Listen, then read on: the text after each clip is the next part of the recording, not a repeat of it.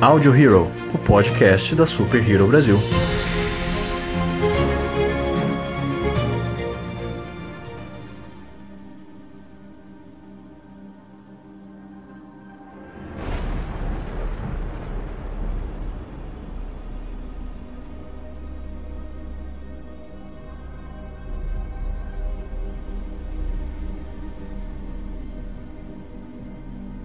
Olá, senhoras e senhores de todo o multiverso, sejam bem-vindos a mais um Audio Hero, o podcast da Super Hero Brasil. Eu sou o Luan Pierucci.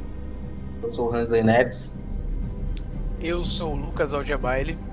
Eu sou o JM. E estamos juntos mais uma vez hoje para um assunto extremamente polêmico, um dos assuntos que tá mais no mainstream nos últimos meses, para falar a verdade, nos últimos anos, né? Porque nós tivemos a campanha, nós tivemos a vitória dos fãs, alguns dizem, do release the Snyder Cut, e finalmente ele está entre nós. Para poder falar sobre esse assunto, nós, nós temos um participante especial que vocês já conhecem, mas eu queria que ele se apresentasse novamente. Fala galera, boa noite. Mais uma vez é maravilhoso estar aqui com vocês. Eu sou o Bruno. É, eu estive num, último, num, num, dos últimos podcasts aqui junto com essa galera maravilhosa, que é a galera da SHB, da Super Hero Brasil. Eu sou autor de Wartech Universe, né, do livro Apoteoses, que é o meu primeiro livro que eu lancei na transição do ano retrasado para o ano passado. E estou aqui para poder participar dessa, dessa resenha heroística aqui com essa rapaziada.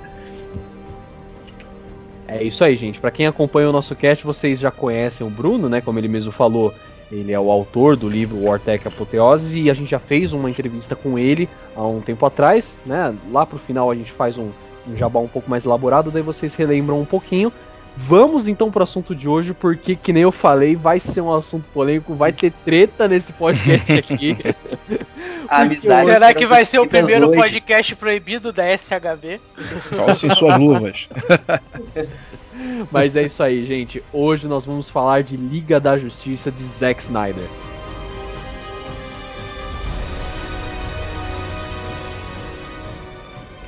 Então, já queria começar falando sobre essa história de vitória dos fãs, né? Porque, cara, a Liga da Justiça lançou lá em 2017, a gente já tá meio que careca de saber da história que aconteceu. O, o Snyder teve que se afastar da produção por conta de uma tragédia familiar e a Warner chamou Joss Whedon para poder finalizar o projeto ali que estava meio no seu sabe, no seu no meio do caminho ali. Então, o Joss Whedon além dele comandar o projeto, ele meio que fez umas alterações que foram extremamente odiadas pelos fãs e depois de um tempo surgiu esse mito do Snyder Cut, né, do corte do Zack Snyder, porque o cara muito dos espertos, ele começou a lançar umas coisas na internet mostrando realmente que o corte dele existia, que ele não teve a chance de terminar.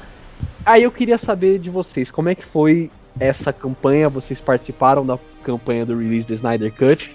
Queria saber do Hansley primeiro, que é o mais imparcial de todo mundo, por favor. Inclusive, o mais imparcial, eu só tô aguardando um momento certo aqui no podcast para relembrar de uma aposta aí que aconteceu antes do, do dia 18, né? Ai, cara, cara eu. eu participei sim, cara. Eu, porra, eu levantei muito essa hashtag, inclusive com o perfil da SHB lá no Twitter. o perfil tem quase nada postado, mas tem lá a hashtag levantada. E, mano, eu vou confessar que nos últimos dois anos eu tinha perdido a fé de que algum dia eu ia ver esse filme. Na verdade, eu esperava que eu fosse ver no dia que, sei lá, Zack Snyder morreu. Aí, por algum motivo, ah, vamos ganhar algum dinheiro em cima disso? Vamos lançar então o Snyder Cut. Pensava que ia ser uma parada tipo assim, tá ligado? Um tributo. É, um tributo. Mas, porra, quando a, a HBO Max falou, ah, a gente vai lançar essa parada aí mesmo. Aí, além do, tipo, todo o esforço ali que você ficar ansioso de querer ver Snyder Cut e tudo mais, aí começou a bater um receio. Falei, Ih, mas e será que isso não foi aquilo que eu esperava? Fala, pô, enquanto não acontecia, é o filme que tava na minha imaginação, né, cara? Mas aí, porra, fluiu tudo bem, graças a Deus. Lua tá aí de prova, né? Usou a foto do Snyder de perfil no Facebook durante quase uma semana. é, porque, tipo, qualquer aposta, né? A gente tinha apostado que. Eu, eu tava meio cético com o filme ainda, mesmo depois dos trailers e tal, que foi quando o hype começou a levantar mais, assim. Eu tava meio cético porque, cara, o, o de 2017 ele é bem sofrível, assim. E o Snyder Cut já começando a falar, ele não é um filme totalmente novo, né? Ele tem a mesma base do filme de 2017, a mesma história, Não, entre Não é aspas. um filme nada novo, mano. Nada novo. Não, não, é que, Vamos tipo assim, pontuar isso já, já de prima. Peraí, minha primeira peraí. bola é essa. Peraí, entendeu? peraí, Nada peraí. novo. Deixa eu só finalizar aqui que o Lucas já fala então essa questão pra gente começar a treta aqui então. Aí eu tava extremamente cético com o filme e tudo, e eu fui assistir com as expectativas extremamente baixas e eu gostei muito do filme, né? Isso aí já tá muito mais do que claro. E aí, realmente, a aposta era que se eu gostasse do filme, eu tinha que colocar a foto do Snyder no meu Facebook por um dia, e foi o que eu fiz. Enfim. Faltou aquela parte da aposta onde você falava o Hansler estava certo. Ah, não, não, não, não. Aí é, aí, é, aí é muita humilhação já. Agora Ah, sim, cara, e como Lucas, você me faz uma aposta dessa? Mas tudo bem, vamos lá. Agora sim, Lucas, por favor. Bom, vamos lá. Primeiro lugar, como você falou de fãs, eu quero pontuar fãs. Mano, uma coisa é o cara pegar e fazer uma obra totalmente do zero, sabe? E construir uma parada magnífica. Aí, talvez você possa virar e chamar alguém de seguido do nome Deus, entendeu? Então aí talvez, mesmo assim, ainda acho um conceito muito complicado, entendeu? Primeiro lugar. Mas fãs são fãs. Ok, beleza. Segundo, agora entrando na questão do novo. De novo, o filme, assim, não vou dizer que não tem nada, porque tem as cenas refilmadas. Ok, beleza. Tem, e tá, aliás, tem as cenas refilmadas, além de tudo, tem as cenas novas lá, né? Que, que eu sei que a gente vai falar bastante aí pra frente. Porém, o filme em si, é- toda a estrutura do filme, cara, basicamente já tinha sido lançado. Pouquíssimo foi alterado. Pouquíssimo foi alterado. O que se vê de adição é adição de, de coisa de profundidade de personagem.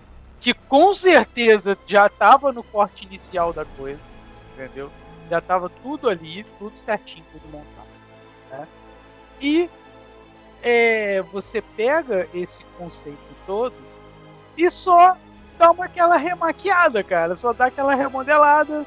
E tem o seguinte, tem um outro fator para que a parada dê certo é que você criou um hype durante anos no negócio. Anos. E você também teve anos para ver onde você falhou no seu projeto inicial para consertar. Ou pelo menos, posso não dizer consertar, mas pelo menos tornar menos feio a parada. Então, mas aí tem duas coisas. Primeiro, hype só cai em pessoas como o Hans, que ele não aprendeu com o Esquadrão Suicida. Aê! Não, tô hypado pro novo. Pior que não aprendi mesmo. Então, tá vendo? E outra, tipo, ganhar do, do Joswell é, não é tão difícil assim. Vamos combinar. É, é, Tipo, acho é- que até a gente consegue ganhar dele, tá ligado? Entendeu? Tipo, você tem uma merda. Aí surge uma parada que é meio merda, já vai ser melhor que a merda, vocês não concordam comigo? Mas não vai deixar de ser merda, entendeu? Só que o, o ponto que vocês não entenderam é que não é um novo filme da Liga da Justiça. É o mesmo filme, só que com quarto diretor. O, o roteiro muda, nada muda. A Mano, história. Ninguém esperava que a história. Gravou cena nova é novo filme. É, é isso que eu tô Você falando. quer, você quer falar que é o mesmo filme e aproveita 100% da cena. Está sendo lançado como uma coisa nova, mano. Tipo assim, a parada é de coisa nova, entendeu? E. E é assim, e a- até colocando mais aquele pontinho que eu tava falando sobre fãs e Snydeus, cara, ele não fez nada no filme, cara, que também deva se você coloca, mesmo no corte inicial, tá? Tô colocando é, é, do corte dele de 2017 também. É, ele não fez uma obra tão grandiosa assim, cara, pra falar que o cara é pô, um, um pica das galáxias.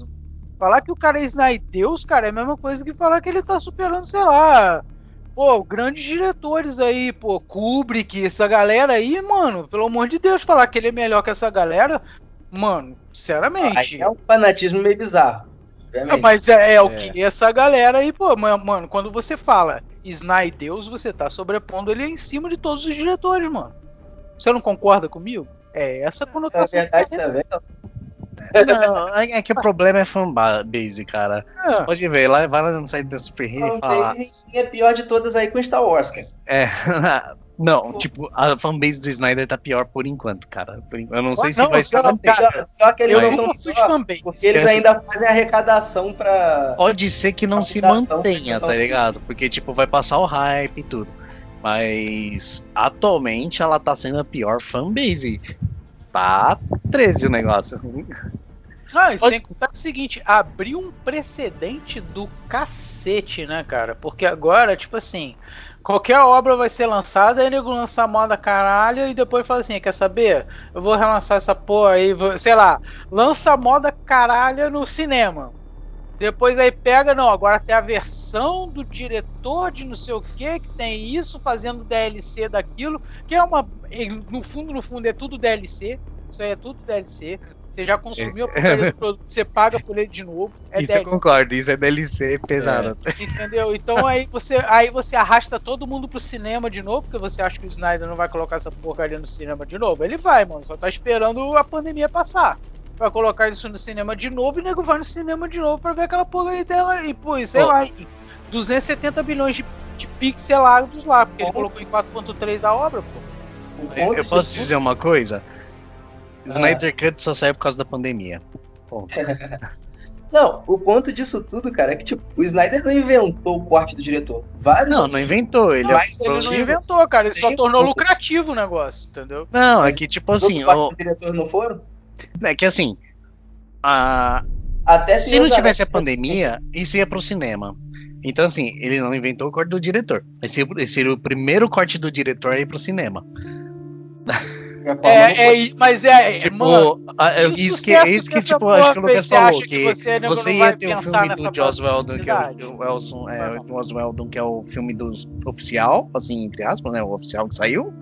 Aí, tipo, você ia ter o filme com DLC no cinema de novo. Cara, a, a questão é a seguinte, é porque, assim, é, eu acho que esse filme ele foi realmente muito benéfico porque ele limpou a, a imagem, que, o gosto ruim que tinha ficado da Liga da Justiça daquele de 2017 lá, que é realmente um, um absurdo, cara. Aquele filme é, é realmente difícil de se assistir. e Isso aí, ele veio. Cara, é Perdendo difícil. só pra Esquadrão Suicida. É o segundo- Sofrível É pra difícil, assistir, cara. esse também é. Cara, tá? e assim, não, é... não, não, não existe diferença, a sofrência é a mesma. tá? E assim, É. o, o do Snyder pra mim é muito melhor, porque ele, assim, ele soube trabalhar melhor os personagens, ele, eu senti que ele teve. Isso foi uma das coisas que, inclusive, que eu falei na minha crítica lá que eu fiz. Ele soube trabalhar melhor os personagens por conta do tempo que ele teve melhor pra trabalhar com os personagens. Afinal, o filme tem quatro fucking horas, cara. Se o cara Sim. não trabalha bem em quatro fucking horas, é uma coisa Só inacreditável. fazer o adendo. É, é, tipo assim, é, ele não teve, ele não, os personagens não foram melhores trabalhados. Há de se entender o seguinte: se Snyder Cut é um corte do diretor, o primeiro filme que ele idealizou tinha quatro fucking horas, amigo. Entendeu? É porque aquela parada é do jeito que ele queria. O corte do diretor, pra mim, é essa interpretação. É do jeito que eu quero o negócio. Então o filme tinha quatro fucking horas, cara. Como é que vai colocar? Como é que aí, aí vamos só traçar um pequeno paralelo? Como o Joss Whedon, né? Fora as adições que ele fez por conta própria, que eu sei que, eu sei que também tiveram, né? Mas vai pegar quatro fucking horas que o cara tenta, tipo assim, ó, é, se for pra fazer, vai fazer assim, entendeu? E vai pegar e colocar em duas horas. Ele basicamente ele tem que cortar um filme inteiro. Sim, pô, Agora, por filme, que, cara. que o Snyder Cut ele parece ser melhor do que o do Joss Whedon? Tá? Porque ele parece, eu digo parece porque ele na verdade é a mesma coisa pra mim. Mas por que, que ele parece ser melhor? Porque ah, justamente colaborando com isso que você acabou de falar, Luan, ele aprofunda os personagens da devida maneira que Sim. deveria ter sido lá em 2017. É, Porém, em exatamente. 2017, mano, tinha que ser dois filmes. Aí eu até vou concordar se fosse lançado em dois filmes diferentes. Sim, eu sim. não sei o que foi que aconteceu. A gente sabe que o Snyder, o que é dito, que é falado e ele mesmo diz, ele saiu do projeto por causa de problemas pessoais, mas também a gente não sabe o que pode estar ocorrendo nesse negócio. Além de problemas pessoais, ele pode ter, ter, ter problemas justamente com isso. Ele queria um filme de quatro horas e a Warner queria um filme de duas. Então, aí assim, eu, é, eu já queria inclusive puxar pro Bruno falar agora, porque ele, a gente, em conversas em off ele já revelou pra gente que ele é muito fã né, do Snyder, então eu queria ouvir o, o, ponto positivo agora. Mas só fazendo um, uma adição assim, cara, não só o próprio Snyder, mas muitos outros produtores ou diretores que trabalham com a Warner já revelaram como que é meio difícil trabalhar com a Warner por conta dessas restrições e assim é sentimento de domínio que a Warner tem sobre as suas obras, sabe? É, é uma produtora gigantesca que tem muito alcance, muito controle sobre as obras. Então isso acaba ficando meio difícil. Tá aí Peter Jackson com a, a, a trilogia do Hobbit, né? Que não, não nos deixa mentir que o cara foi totalmente massacrado e totalmente quebrado com a trilogia do Hobbit por conta de um estúdio dominador ali em cima, entendeu? Sim. Então, realmente isso. Nola, filho, ninguém pode fazer o que quer ela, não. É, exatamente, cara. Então, tipo assim, a Warner realmente ela pode ter pesado muito nisso e o Snyder ele realmente não sentiu que a obra dele estava encaminhando como ele queria. Aí eu queria ouvir aqui agora a opinião do, do Bruno sobre esse assunto. Valeu, velho. É, então, rapaziada, como é que eu vou falar isso? Cara, assim, eu tô desenvolvendo. É, eu parei para poder analisar minha própria percepção e a minha própria reação acerca do que eu vejo no cinema. E eu tô tentando desenvolver uma maturidade entendeu? Para poder lidar com o cinema de uma forma um pouco mais racional, saca? Tipo assim, você pode estar tá sentado na cadeira do cinema, velho, para poder assistir, sei lá, é, é, sei lá, Fuga das Galinhas, entendeu? Se você é um cara que você deixa aquela atmosfera do cinema entrar em você, entendeu? Você vai curtir qualquer porcaria naquele telão.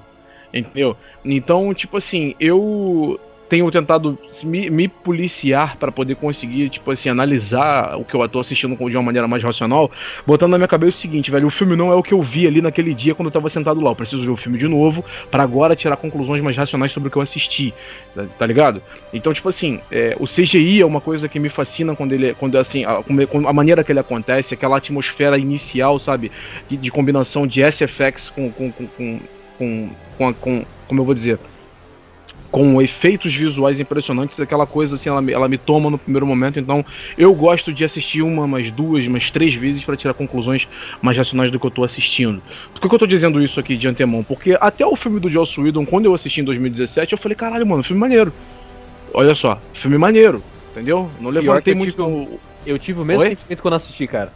Tu tá entendendo? Eu falei, porra, o filme é maneiro, começou ali com o Batman saindo uma porrada né, com o parademônio ali em cima do telhado daquele prédio, entendeu? Eu falei, porra, é o Batman, eu gosto do Batman, caralho, ele tá saindo uma porrada com o parademônio, então, porra, gostei. Só que é, em casa, né, eu deixei a criança no cinema, a minha criança no interior no cinema, e eu, na posição do adulto, reassisti o filme e falei, opa, peraí, não é bem assim, tem coisas aqui que poderiam ter sido infinitamente melhores do ponto de vista estético, do ponto de vista estrutural e etc.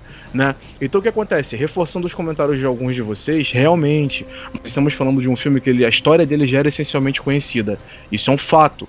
É por isso que não causou aquele boom, sabe? Aquele brainstorm quando muitos de nós, mesmo os fãs do Snyder, assistimos.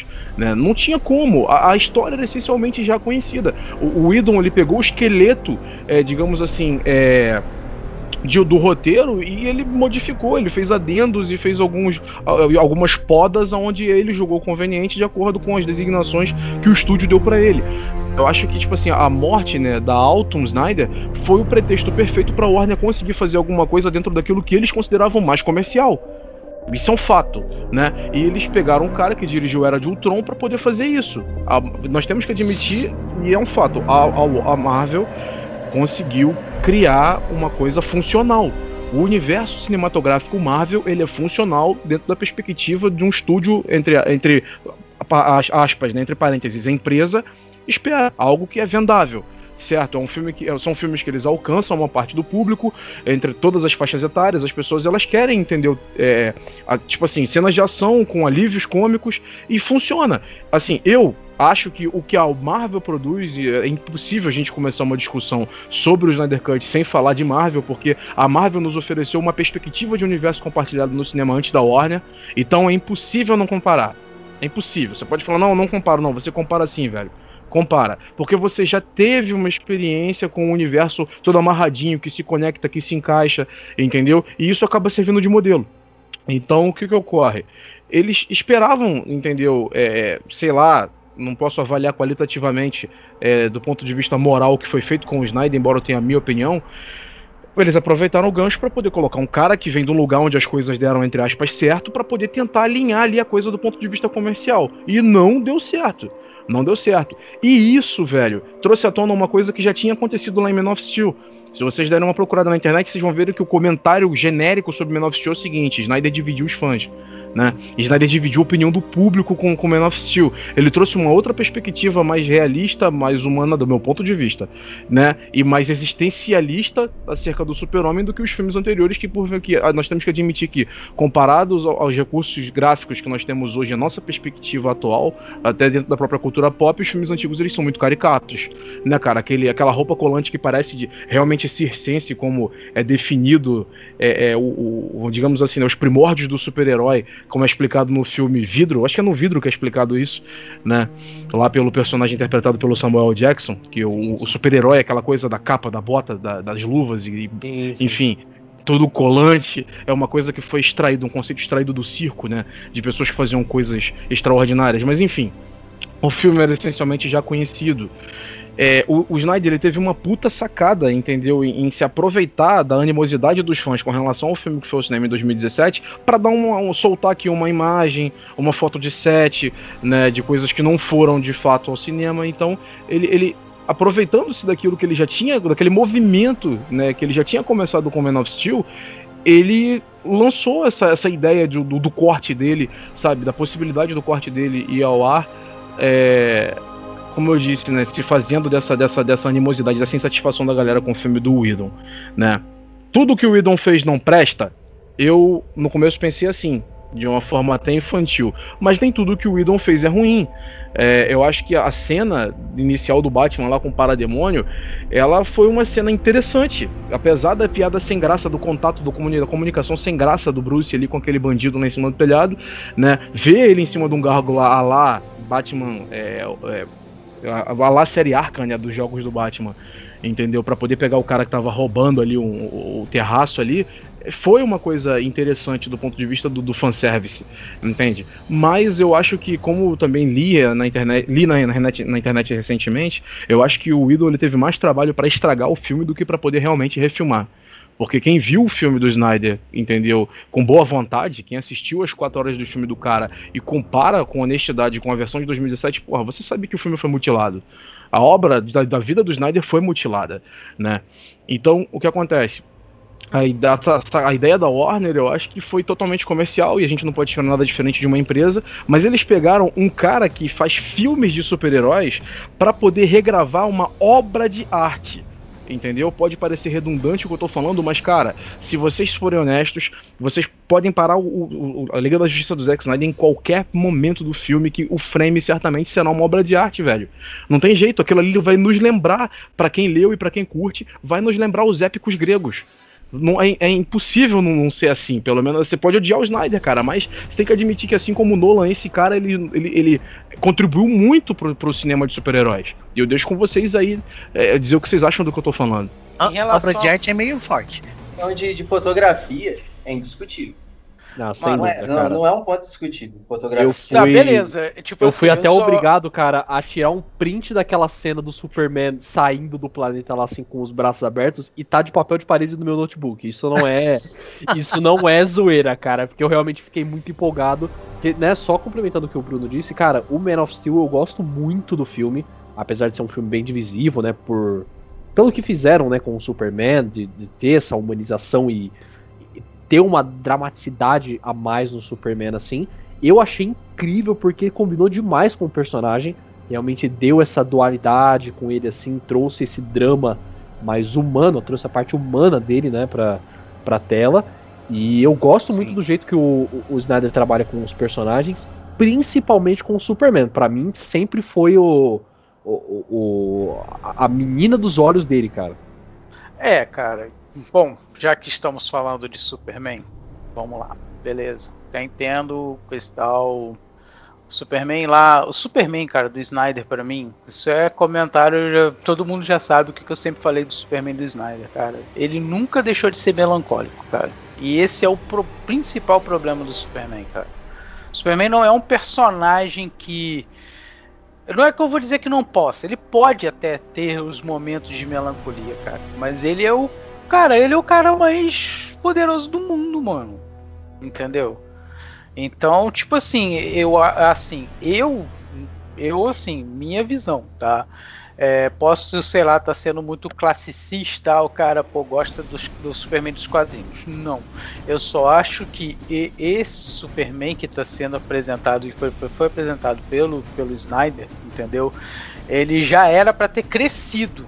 Ele parece que nunca cresce, entendeu? Ele tá tipo assim, ele tá sempre ali pô, eu devo, não devo, ele tá sempre na dúvida, tá sempre dependendo, cara, de alguma coisa para fazer ele, sabe, é, é, é, sei lá, surtir o efeito que ele precisa, saca? Então, mas esse estágio, entendeu? De plenitude, vamos falar assim, do, do, do personagem super-homem, você não sentiu que isso foi alcançado no Snyder Cut? Porque, por exemplo, você viu ele, ele, ele amassando o, o, lobo da steppe como se fosse purê de batata, em cima daquela ponte lá na usina nuclear. Você não percebeu que ele tava se permitindo naquele momento? Mano, eu, eu só tive vi um cara cheio de fúria, mano. Mais nada. Assim, minha visão, tá? Assim, foi o que eu percebi, minha percepção. Eu só vi, tipo assim, que ele, é, tipo assim, a Lois coloca ele no lugar, tipo assim, do, ele tá porrando todo mundo, ele acordou meio doidão do nada. Que isso também, na minha visão, ficou meio vago. Por que, que ele ficou desse jeito? Por que, que ele acorda daquele jeito? Mas vamos lá, vamos vocês? entender que ele, que ele. Vamos dizer que ele tava no momento de renascimento ali sei lá, tava meio que acordando pra vida. E a luz dá aquele start nele, ele voa com ela e tipo, do nada ele voltou, beleza, ok, tô cool de novo. Tu achou que isso foi mal explicado? Eu achei, cara, achei que foi um pouco assim. Eu entendi. Eu entendi a, a nuance por trás, entendeu? Pô, Sim. que pegou a parte humana dele de novo, entendeu?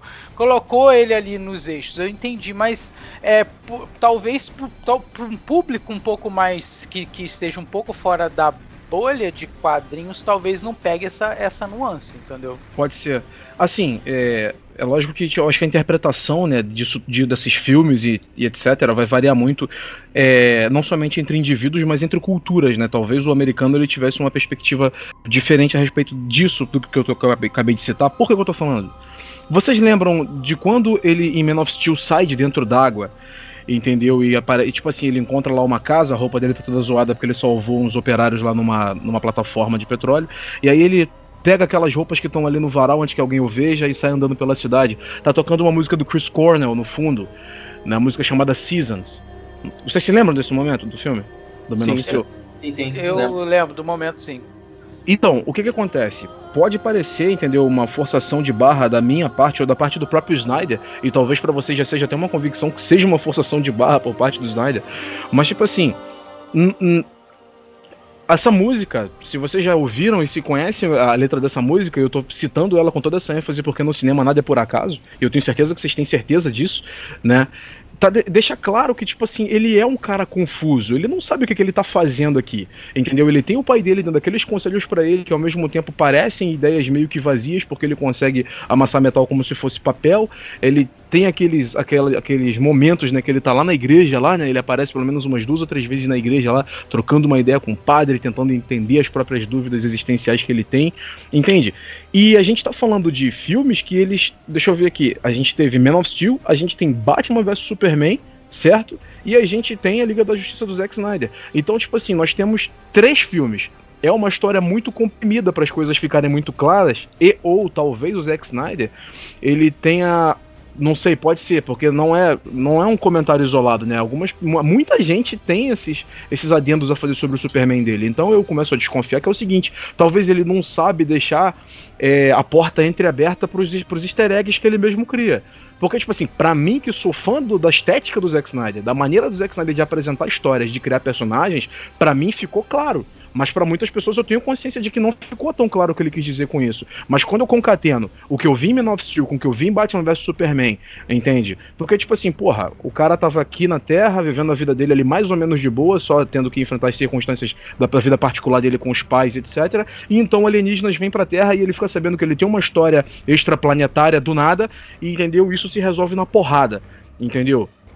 E aí aparece uma, uma porra de um maluco que se veste de morcego, entendeu? E quer matar ele, considerando ele uma, uma, uma, ameaça em potencial. Ele não tem tempo de se explicar, de entender o que tá acontecendo. Vocês estão entendendo? Então, tipo assim, a gente tá falando de um personagem, de um ser humano, embora super poderoso, que foi esmagado pelas circunstâncias o tempo todo. Será que se ele não fosse meio melancólico, ele não seria no mínimo esquizofrênico?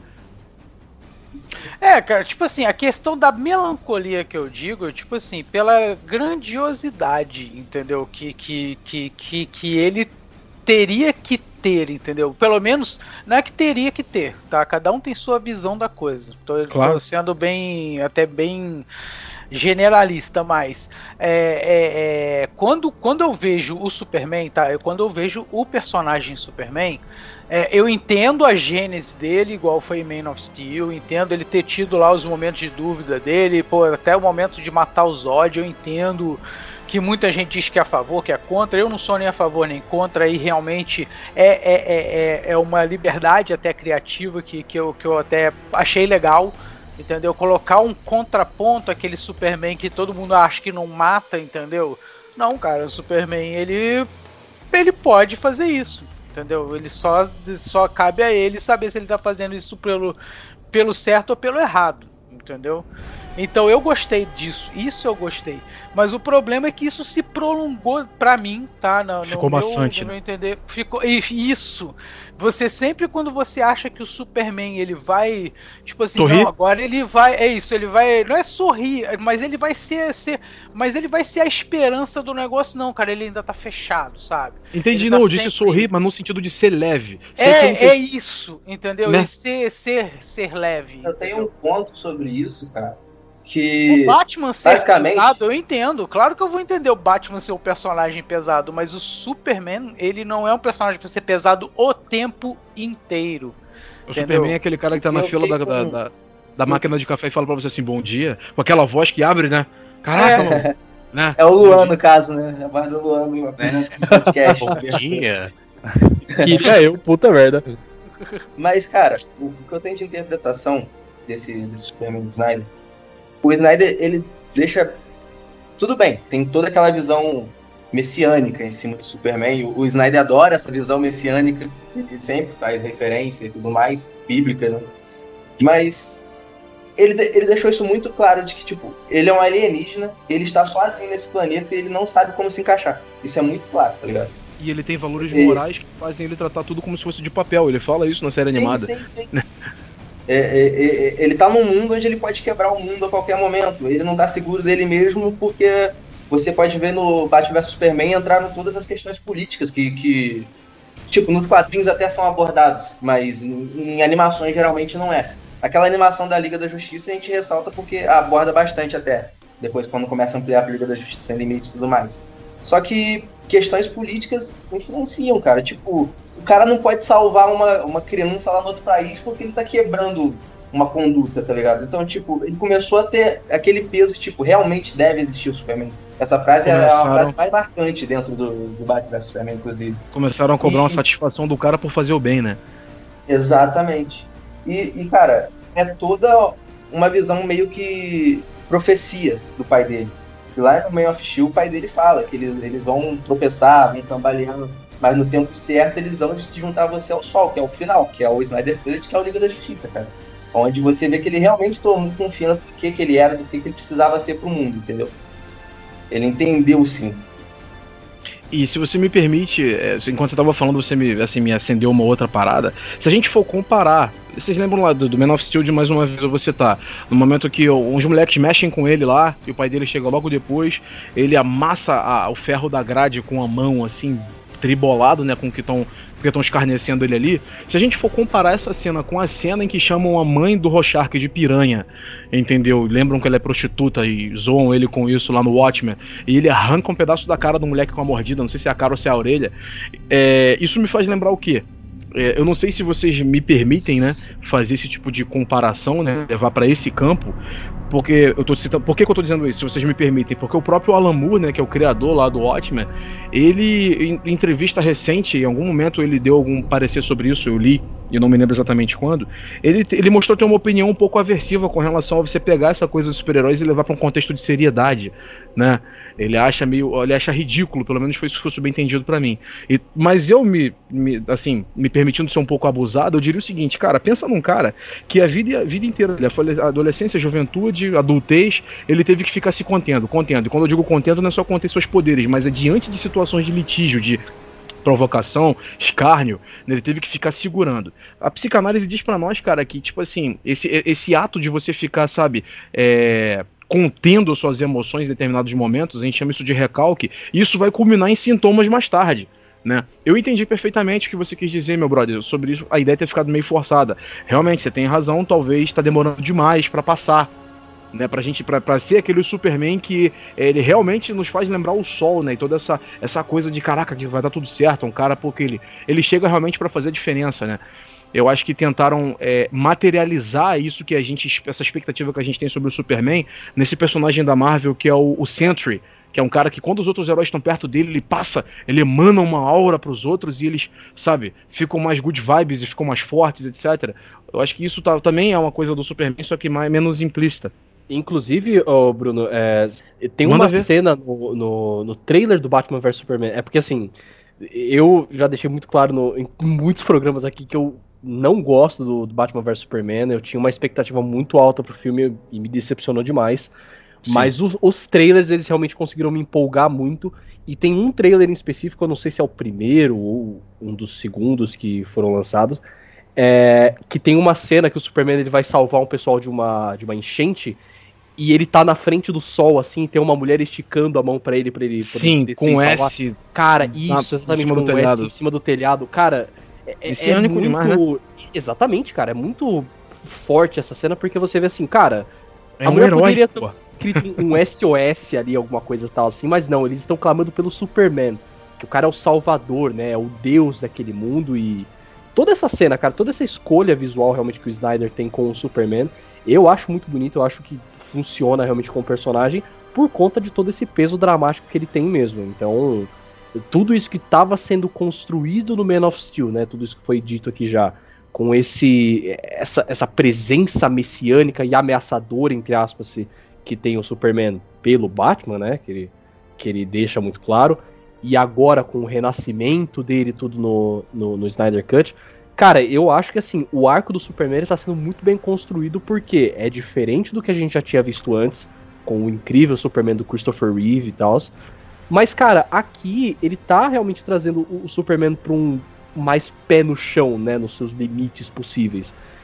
E assim, ele tá mostrando dramas reais mesmo, de um humano, sabe? Então. Sim. Eu, eu gosto muito, cara, dessa, dessa construção. É, é arriscado, né?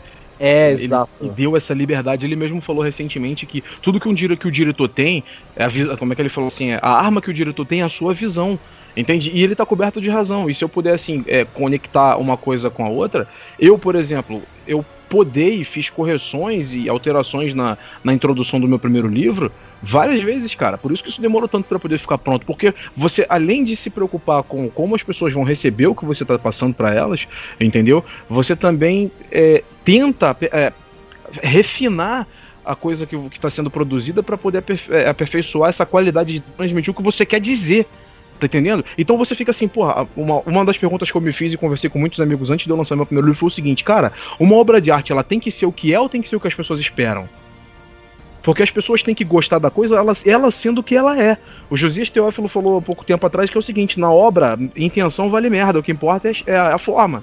Tá entendendo? O que importa é a forma. Então, eu, eu, eu, como um cara que gosta de super-heróis, embora eu não seja o erudito do, das HQs, e passei a gostar de cinema de alguns anos pra cá, então a opinião que eu tenho ela é de um, um curto espaço de tempo da minha própria história de vida, mas eu gosto muito da parada e desenvolvo meus argumentos em cima daquilo que eu vejo que eu concateno.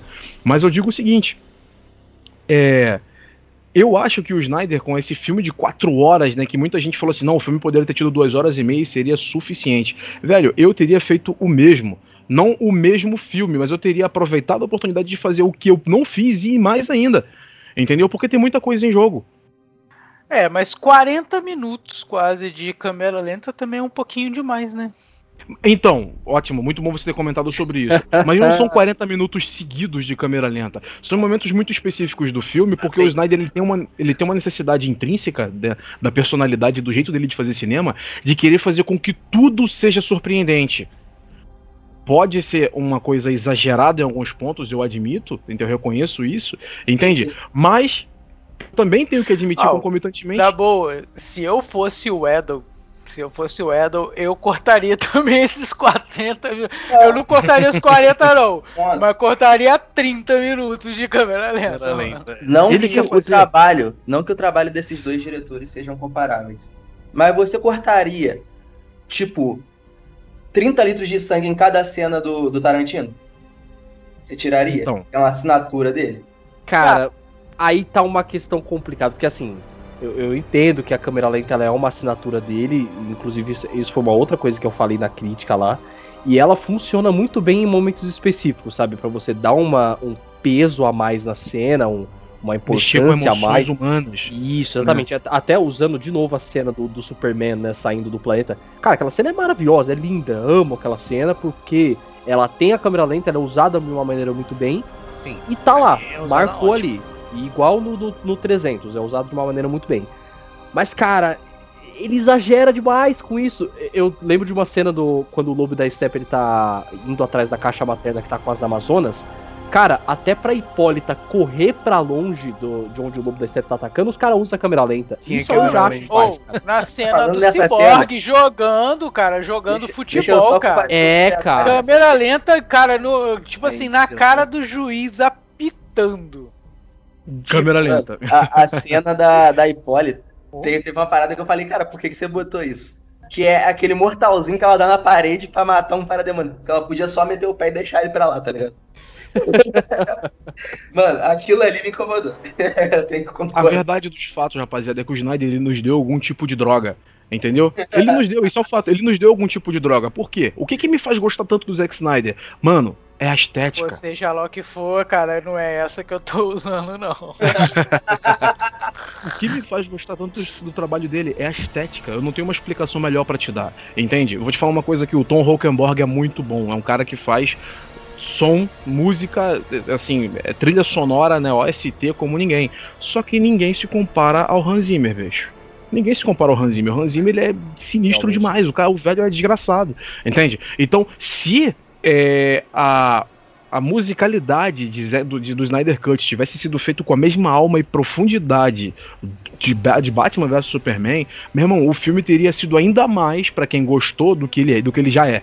Algumas coisas ficaram um pouco repetitivas, entende? Ele se aproveitou de algumas coisas que já, já tinham virado um, um conceito, como no, no que diz respeito à Mulher Maravilha. Só que eu, se eu pudesse fazer uma crítica, eu faria com relação a isso. Porra, se fosse o Hans Zimmer, teria sido ainda, sabe, o peso ainda teria sido diferenciado. E assim, é, mudando um pouco de, de foco, né?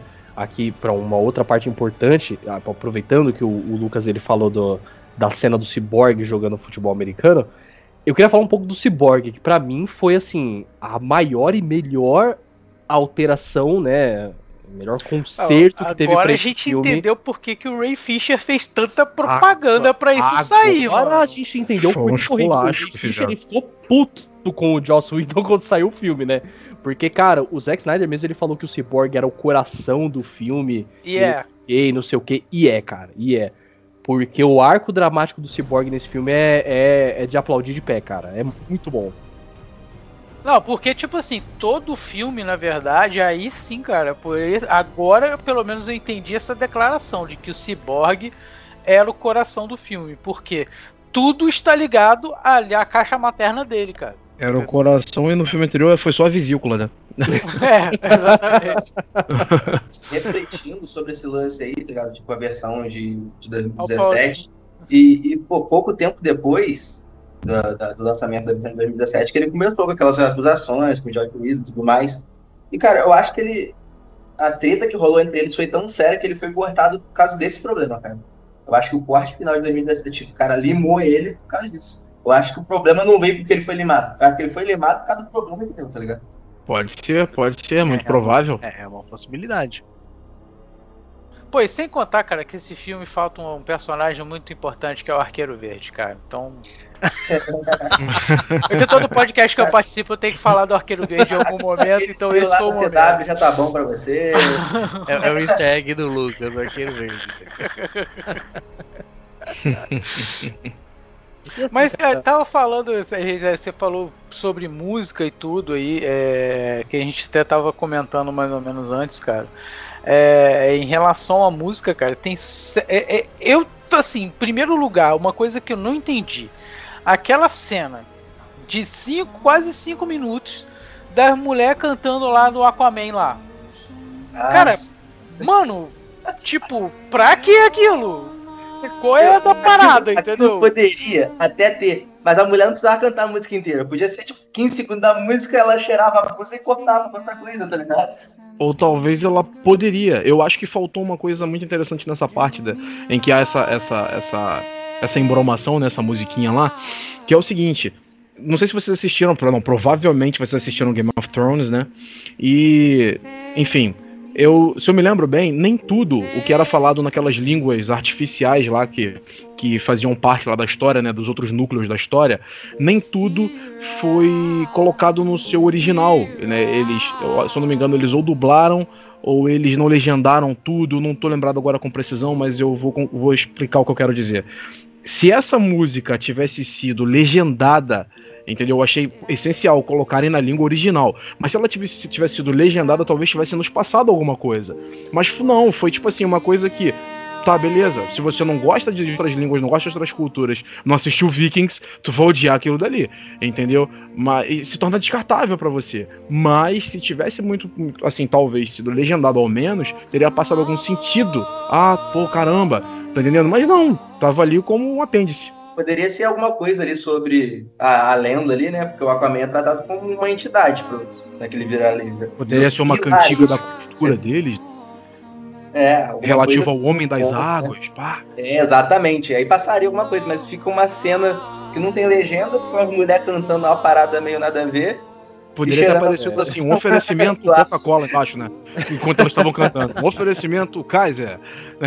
Cara, e, e assim, é engraçado porque o, o, o que o, o Hansley falou, né? Ele até meio que fica como uma, uma lenda, né? Um, meio que um, um ser mítico daquela aldeia, na, na- naquele, naquele ambiente ali, assim. Isso foi uma coisa, inclusive, que a gente comentou na, na entrevista com o Bruno lá atrás. Cara, personagens que eles têm um, um superpoder, que são super-humanos, né? Que, que é, assim, entre aspas, superior ao ser humano normal, ele acaba adquirindo realmente essa, esse palanque de divindade, sabe? Esse palanque de ser um cara que beira o, o divino, que é tem né, essa figura messiânica e tal. Então, de certa forma, você pega praticamente todos ali, eles têm essa eh, esse, esse altar, essa, essa superioridade entre os outros humanos. Então, o Aquaman, eu até entendo realmente essa parte de ele ser, né, um cara meio que mítico, tudo assim. Mas eu também acho exagerado cinco minutos de gente cantando pro cara. É. É. Guarda comigo, mano. Que, que assim, é desnecessário, cara. É desnecessário. Mas é justamente porque o, próprio filme em si não explicou pra gente o que aquilo queria dizer. A importância daquilo É, ali. tipo, é jo- tipo assim, por que daquilo, entendeu? Da mulher cantando pro, pro, pro, pro Aquaman e o Aquaman ainda. Pô, cara, outra coisa que eu achei assim, tudo bem que isso já tinha no corte original também, tá? Lá de 2017. Cara, mas o Aquaman, que é o cara da, da- da- das águas, ele vai e toma o Johnny Walker dele e joga a garrafa no oceano, mano, porra. Qual é? O cara tá poluindo o ambiente? É, então, O cara, ele não, ele não gostava muito dos peixes que moravam ali, tá ligado? Ele Pô, é, então. Aquele ali não era muito parceiro dele, ele falou, foda. Não, e ficou até uma coisa que tu parar pra assim, pensar ele- agora, até ficou engraçado. odiava Atlântida, não odiava o oceano, tá ligado? é. Duas É. coisas bem diferentes São ali. diferentes, entendeu? E se vocês pararem pra pensar, ficou até engraçado agora a ideia, porque, tipo assim, pô, o, o Bruce vai lá, tenta desenrolar com ele, perde uma prata, não arruma nada, as mulheres começam a cantar, o maluco se mete o pé e ele fica ali ouvindo a musiquinha. É, entendeu? cara, tipo assim, ele fica assim. É tipo, Caralho, ah, sabe qual é a cara do. A cara do Bruce Wayne, cara, é a cara mais enigmática, porque ele fica assim, tipo, pô, já é minha hora de sair, eu tenho que ficar escutando a música até o final mesmo, ou posso ir embora, sei lá, vou ficar. Vai ser desrespeitoso se eu for embora. Pensa dessa forma. O cara demorou dias pra chegar, chegou pela montanha da forma mais difícil, trocou 10 minutos de papo, perdeu 25 mil dólares. O maluco tirou a camisa, entrou na água e a mulher começou a cantar e cheirar a roupa dele. É isso. Isso aí, Mas depois, não- depois. Então, mas- mas eu vou dizer- inexplicavelmente, Eu vou dizer uma coisa, tipo, ali eles entendiam ele como uma entidade mesmo. Porque quando o Bruce chega, fala, tipo, entre aspas, é impossível chegar pelas montanhas, porque eu acredito que tipo uma viagem pra você pegar mantimento, alguma coisa assim, realmente deve ser impossível, porque são caminhos extremamente estreitos e, e tal.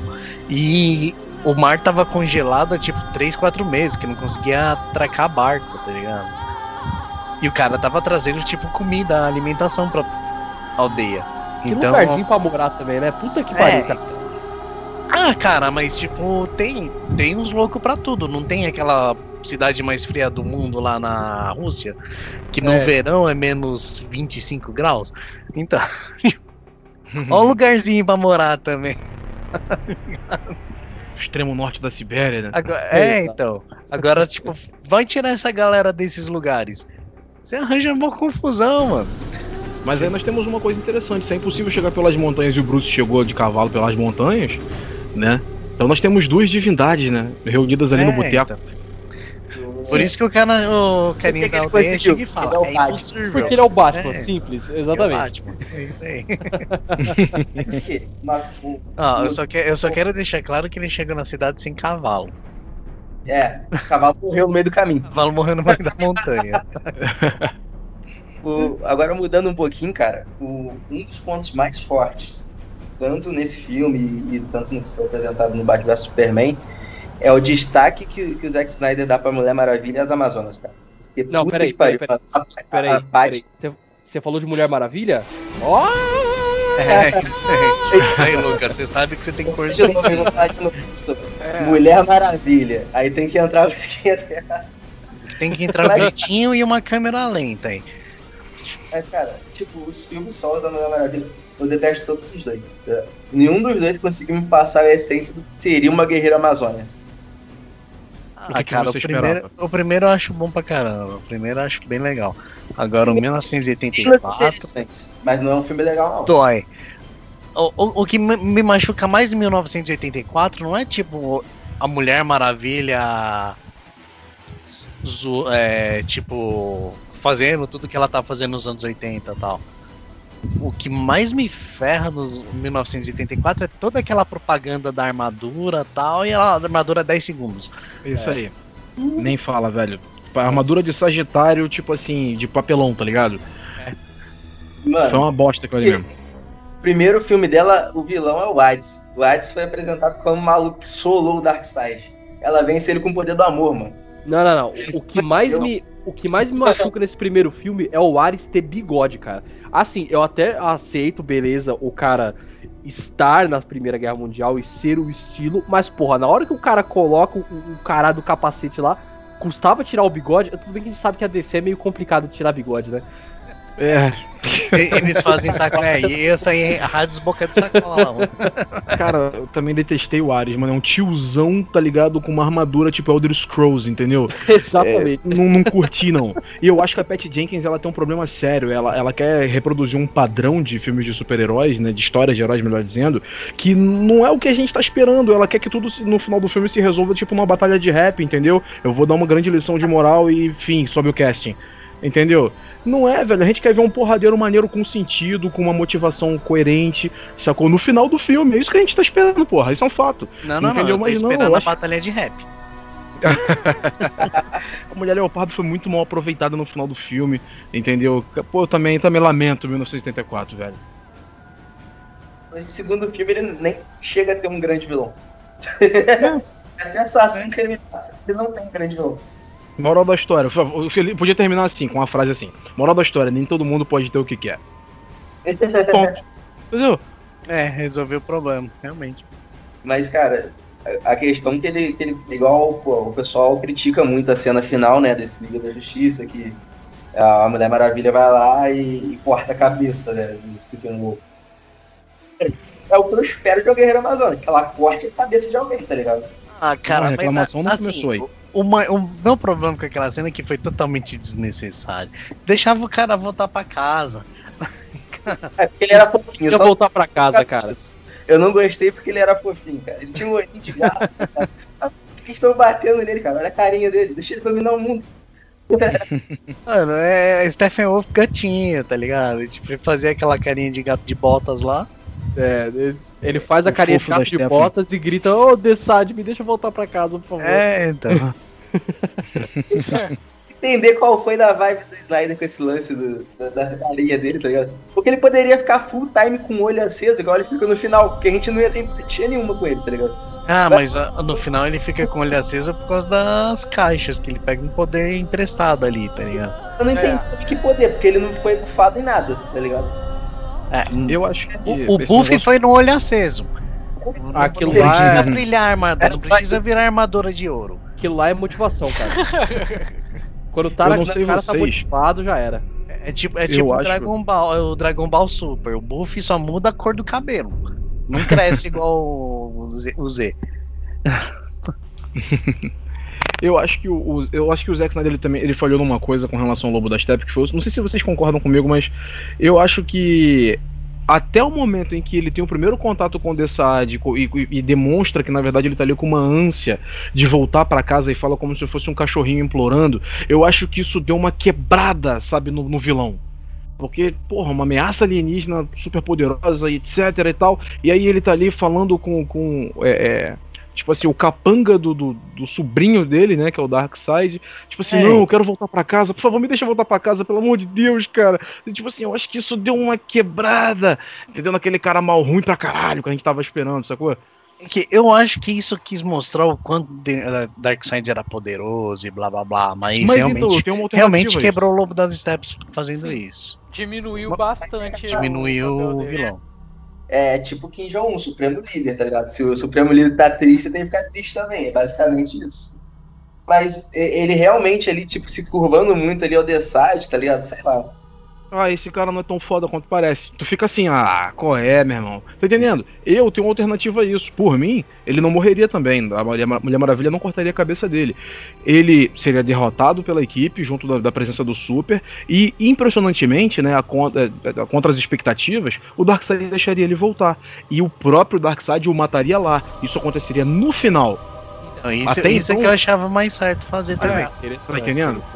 Seria interessante o Darkseid matar ele se, tipo, ele fosse jogado de volta, mas ele desse um sufoco no Superman. Que a gente ia ver uma, uma proporção de Darkseid de verdade, tá ligado?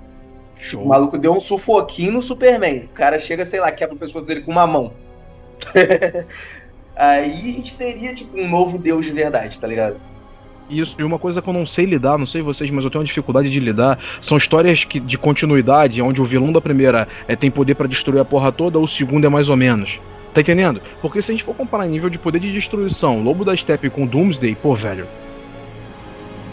Ah, o, o, o, o Doomsday ele destrói muito mais, cara. O poder de destruição Muito mais dele é poderoso. Muito mais, muito mais Doomsday poderoso. matou, o Doomsday matou o Superman. Não, cara, né? só o gente poder do Doomsday de cara. absorver as capacidades do inimigo, mano, já ferra tudo, né? Se Sim. bem que isso ele não demonstra muito aí no, no- no Batman vs Superman, a gente não vê nem, nem isso, né? Mas Cara, os quadrinhos tem isso. É, um grande problema pra mim do, do Lobo da Steppe, assim, acho que não precisa nem comentar que esse Lobo da Steppe é infinitamente superior ao de 2017, né? Vários, Fato. ao, a motivação. De massinha. Ah, É, cara, exatamente. visualmente ok, sabe? Visualmente É. ok, mas fora isso não mudou muita coisa. A questão do visual eu vou falar daqui a pouco quando a gente for falar mais do, do CG do filme, né? Verdade, Aí eu acho que a gente vai discorrer o, assunto um pouco mais. E, Até- assim, o que que, o, o que que eu acho, assim, referente ao o, o Lobo da Steppe? Ele realmente... Uma das, coisas- uma das coisas que me incomoda muito é essa, é, nivelação de, de poder, sabe? Porque contra a Liga da Justiça, ele é um cara que é uma ameaça, ele mete a mão em todo mundo ali, sabe? Dá uma, uma dificuldade. Mas no momento que chega o Superman, cara, ele vira um, só o capanga realmente do, do Darkseid, entendeu? Vira um saco de lixo. E o Superman nem soa, cara, pra descer o cacete no, no Lobo da Step, sabe? Sim, sim. E, cara, você lembrando lá em Batman vs Superman, a Mulher Maravilha causou mais dano ao Doomsday do que o Superman. Sim. Ela É cortou verdade. a dele, arrancou uma mão, tá ligado? O cara chegou voando e enfiou uma lança, ponto. Só conseguiu solar porque era a parada que era fraqueza. E, tipo, nesse mostra o foco, a equipe inteira pra lutar com, com, com o Lobo da Steppe e tudo mais. Tipo, o Superman não fica nem impressionado, tá ligado? Tipo, todo mundo virando pastel, né? É, então, é que aí, aí eu vou dizer, caixa, caixa materna. Caixa materna deu mais poderes pro Superman. Pode ser, né? Vai que foi um whey protein ele, né? É, então, deu uma bombadinha. Até Ele porque quando o Superman ele volta com o traje preto, né? Ele não volta tão forte. O traje é justamente pra. Exatamente. Então, Ele né? mais fraco, na verdade. Isso aí. É aquela, tipo, em vez de ser Gandalf branco, é Gandalf preto, tá ligado? Talvez, é porque teve o corte, né? Aquela cena lá, o cara deve ter pisado no sol. Ou É. É, então. Não, ainda bem que teve o corte, senão ia ser mais 10 horas dele indo em câmera lenta em direção ao sol. Nossa. Encostando o pé no sol. Tá? É porque, tipo, você pensa, tá ligado? Ele, a chegada dele contra o, o Lobo da Steppe, simplesmente tanca uma machadada de um cara que ele não conhecia. Como é que você saber que aquela porra vai arrancar o braço dele fora? Mano, você tem que estar muito confiante. tem que estar muito confiante mesmo. Tipo, o cara deve estar dar uma machadada. Acho que eu vou entrar na frente assim e falar que não tô Também pensei nisso, mano. É, cara, realmente. eu- Não, imagina esse show-off dele dar errado e ele decepa o braço do Superman. Nossa, Parece- não, Lembrou o merda. do Kung Lao no, no 3 Ultimate do Trilogia, mané. Cortado no meio. eu, eu ia ra- rachar horrores. Cara. Parei pra pensar aqui agora que po- poderia, que já era um tema que eu tava pre- pretendendo puxar, que era o Caçador de Marta, né? Nossa senhora. Ele poderia ter sido apresentado. Pô, isso ficou estranho pra caralho, você tá ligado? Cara, é, esse é, esse é o maior Caça- ponto negativo desse filme. né? Caça... Não, Cara. caçador de Marta. Tá ligado? Hum. É porque Não, eu- cara, Vocês perceberam? Sabe como Mas é Ele, ele de só, ele só tava esperando o, o pai do Clark morrer, né? Tipo, já tava de olho na Marta faz tempo ali. Ficou meio claro ali que o. Nossa. Ele foi apresentado de uma forma que vocês não conseguem entender há quanto tempo ele tá se passando pela mãe do Clark e aonde está a mãe do Clark. tá ligado? E se existe uma mãe do Clark. Mano, É, é, então. Mas assim, eu- o, o que mais ficou incomodado é que foi justamente um meme que a internet fez, tá ligado? Que foi tipo. É. O Lobo das Steppes chega na Terra. Rouba a primeira caixa, ele tá dormindo. Rouba a segunda caixa, ele tá dormindo. Tipo, ressuscita o super-homem, rouba a terceira caixa. Lois, você tem que trabalhar, mano.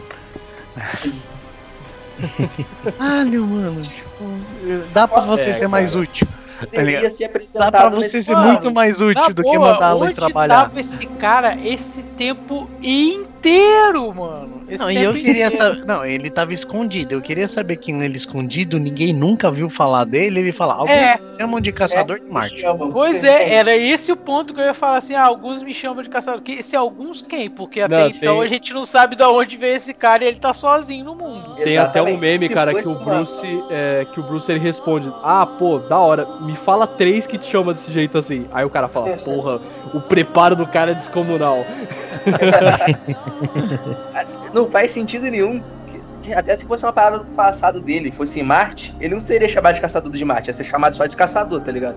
Né? É, pois é, porque é muito estranho, né? Tipo assim, é, como Eu é que sabe que o planeta de Marte lá? da Poderia ser outro nome, pô. Essa cena aí poderia ser a forma de apresentação dele, tá ligado?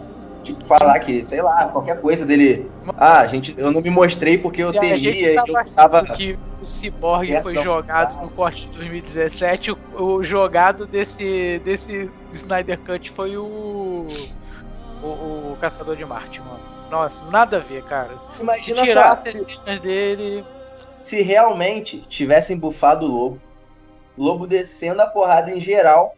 Superman, nada de aparecer, do nada chega o Superman. Mas na verdade não, o Superman é um caçador de Marte. Tu começa a trocar ali pra dar uma segurada na luta, só que ele perde também. Do nada chega o Superman de verdade. Aí o cara ia, pô, foda pra É, caralho. sei lá, tipo assim, o cara tinha poder, até, sei lá, a decisão dele na hora, ele tinha o poder, coisa e tal, tava ali. Falou assim: ah, quer saber? Eu vou ajudar a galera.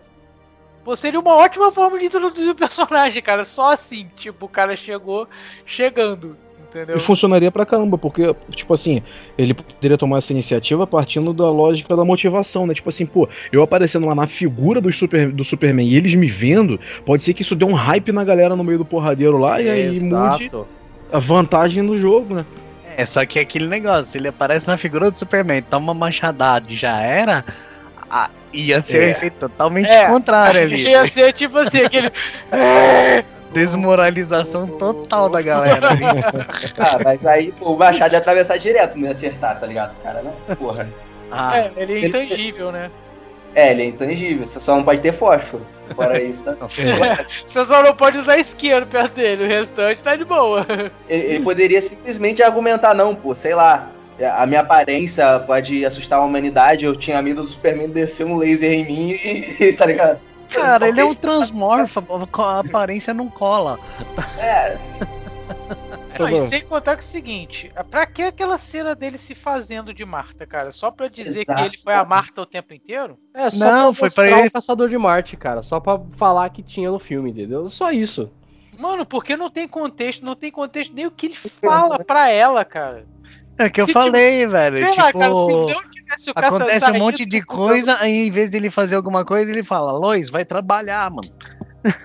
Caraca, velho, tipo assim. porque você para e pensa. É gratuito. Aonde tava a mãe, a mãe do. Aonde tá a Marta tava nesse momento, tá ligado? Hans, O cara chega. você podia falar pra qualquer um ali, tipo, Diana, vai trabalhar, Ezra, vai trabalhar, não sei quem, vai trabalhar, tipo, ah, vai procurar um Lanterna Verde, mas não, Lois, vai fazer reportagem no jornal.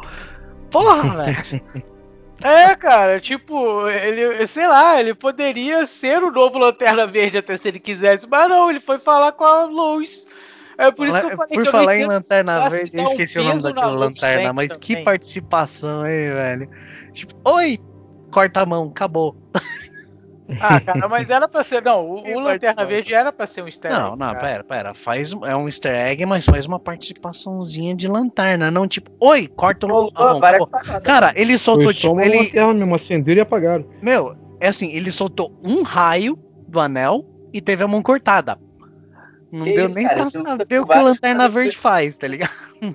Ele mata, ele mata uma porrada, tá ligado? Em plano de fundo. Em outras cenas, tá ligado?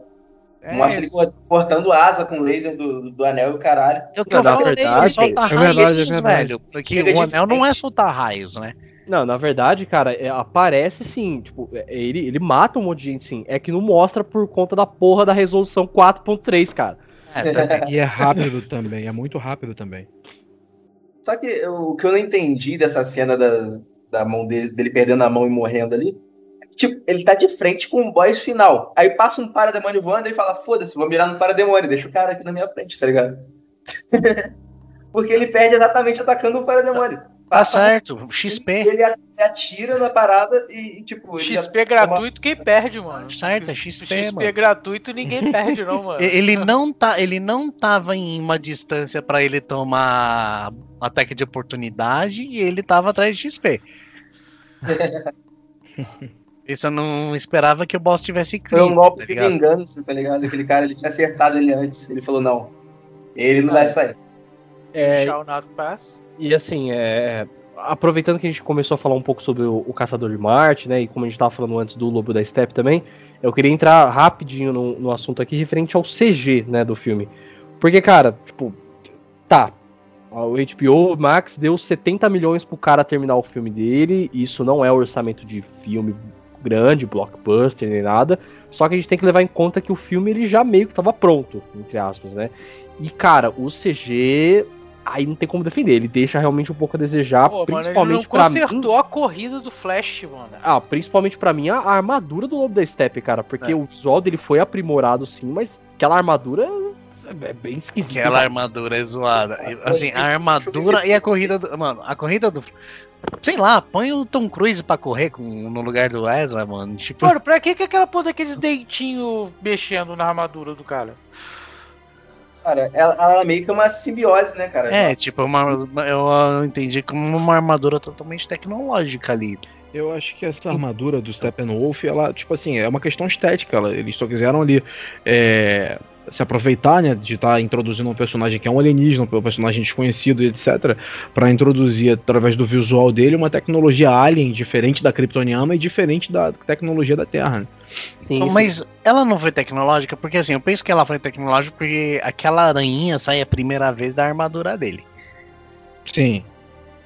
Por isso que eu penso nisso, é uma coisa mais tech, tá ligado? Porque Sim. eu sim. acho que deveria ter, não só ter aranha, ter outros applications, mas resolveu por algum motivo bizarro não explorar a armadura. É porque assim, em alguns momentos do filme você até vê que a armadura ela meio que se molda, entre aspas, para poder é, a- a pegar o impacto, né? Diminuir Sim. o impacto de golpes nele e tal assim. Isso eu até acho interessante realmente, porque como o Bruno falou, é uma tecnologia alienígena, é um alienígena que a gente não conhece e tal assim. Então realmente a tecnologia ela tem que ser, ela tem que causar essa estranheza, sabe? É a questão do CG mesmo que me incomoda, inclusive com o Caçador de Marte mesmo, cara. É um bonecaço inacreditável na frente do Bruce a Wayne. capa É. mais. De capa ficou. Foi muito mal acabado, cara. O Cara, Caçador de Marte foi muito mal acabado. Caçador de Marte. Eles pegaram, sinceramente, eles pegaram. Eu, eu, eu, Por exemplo, na parte, nas partes onde tem um reflexo um pouco roxo, o, o CG tá um pouco pior. Em, em locais onde ela tá mais escura, você consegue ver uma armadura de forma mais aceitável. Mas tem, tem um- algumas cenas que tem um reflexo um pouco roxo. Na, Um, meio, meio um cromo, né? Meio metal, É. meio cromo, um, aquele. Eu entendi, É, um cinza que varia pro roxo. Eu, eu também percebi isso. Tipo o É. reflexo, né, do- dos carros no, naqueles jogos de Play 1, tipo Drive, que a gente jogava antigamente. Exatamente. Eu também percebi esse detalhe. Eu acho que o pior de tudo, cara, é quando o Caçador de Marte aparece na casa do Bruce, lá no, no- perto do finalzinho do filme lá. Eu achei que, tipo assim, aquilo ali também foi um pouco é, vacilante, né? No sentido de que, tipo assim, pô, o Ben Affleck ali tá magrão, aquilo ali é uma cena regravada. Parecia que eu tava assistindo, sei lá, uma DLC de atração perigosa, só que com, Não, com e o pra Caçador quê, de Marte. mano? Pra que aquela cena? Eles trocam um papo super nada a ver, cara. Tipo. Não, assim, eu. Cara, É, é aquela sentido. cena foi pro Caçador de Marte entrar na Liga da Justiça. Pra É, consolidar, né, a chegada dele. É. pô, consolidar dessa forma, mano, pelo amor de Deus. O cara só chegou e falou assim: ó, já tô aqui há tanto tempo, não sei o quê, e é assim que vai ser, e pronto, É, eu, eu- sou o eu caçador te de ajudar. Marte, e algu- alguns me chamam de caçador de Marte. Tchau. Tipo vai assim, ó, tô aí, hein? Qualquer É. coisa. Tá aí, qualquer coisa. Vamos você marcar, vamos e sai marcar, tá? É, marcar. marcar.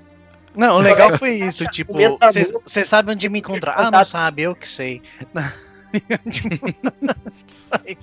Aí, mano. É, o famoso, né? Tipo, o Bruce Wayne perguntou pra ele: ah, bora pra fazer parte da Liga da Justiça? Ele, ah, vou ver e te aviso. É. Vou ver Na, que na realidade, o Bruce não perguntou, ele se ofereceu. O Bruce chegou e falou: ah, tá bom. É, já que O você primeiro tá que se oferece. Não, eu, eu entendo esse tá bom. O cara teve. tira- tirando o Flash, todo mundo recusou, cara. Todo mundo. Sem exceção. Tá ligado? Só se juntou mesmo porque eu. O, o- o Flash se juntou porque o Flash é um adolescente bobão. Tipo, ah, você quer fazer parte do grupo foda? Ah, vamos. Ligado? Então, Tipo, essa, essa parada eu achei meio vacilo, porque o cara, pra trocar 10 minutos de papo com a Aquaman, ele perdeu 25 mil. O maluco só quer pagar a faculdade dele, mano. Ele fez de graça. na realidade, não é nem eu pagar a faculdade. É tipo, eu tô. Eu tô com os caras né? melhores, tá ligado? É bem isso. Tanto que ele fala. Quando ele vai correr na velocidade mais rápido que a luz lá, tipo. Pai, eu tô entre os com os melhores dos melhores, tá ligado? Tipo, então, É, pra a ideia ele é só entrar na Liga da Justiça era isso. Ele tava, tipo, encantado em entrar num grupo de gente foda. E o Caçador de Marte foi, tipo, depois dele ter três recusas e uma besta, um cara se oferece, tá ligado? E um cara que voa, pelo menos. É verde que voa. É, não tem o arqueiro verde, pelo menos tem o caçador de Marte que é verde. Então, tipo, até eu tava inclinado a aceitar ali nessa situação. O, o Snyder, ele, ele comentou, ele fez participações em alguns podcasts lá de fora e tudo mais. Ele queria introduzir o Lanterna, cara. Eu não, não consigo nem imaginar como, tá ligado? Mano, Qual só que se é? chama Ryan Reynolds de novo. Não, Ah, pior que eu o acho que seria o Hal. Cara, pior que eu Então- gosto daquele lanterna. Por incrível que pareça, eu gosto daquele lanterna. Eu sei que é ruim, eu sei que tem vários defeitos, mas eu gosto. Tá ligado? E não é algo incorrigível, velho. Aquele filme do Lanterna é igual o segundo. Não, o segundo não. O primeiro filme do Hulk que tem os cachorros Hulk, tá É, ligado? acho que agora é incorrigível porque o, o mano agora tá na Marvel, né? mano?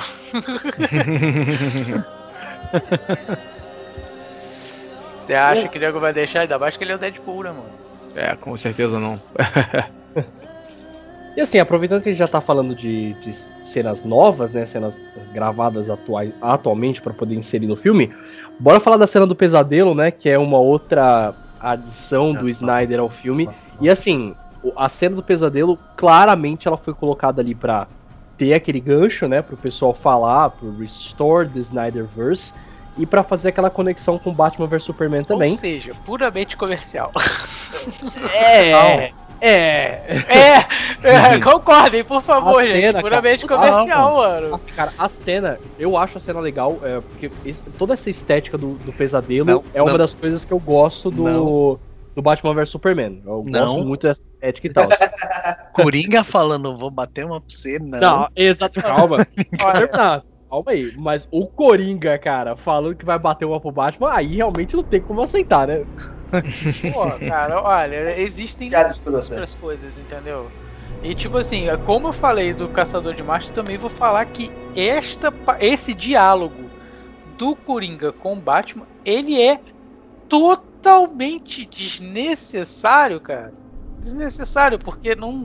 Cara, não, não, não faz nem sentido as coisas. Cara, Tudo bem que o Coringa é maluco, eu, mas, cara, ele vai, é totalmente sem sentido, cara, as coisas que ele fala. eu concordo e discordo ao mesmo tempo, cara. Porque assim, esse negócio dele, ah, nossa, quem que vai bater uma pra você? Eu acho isso ridículo, sabe?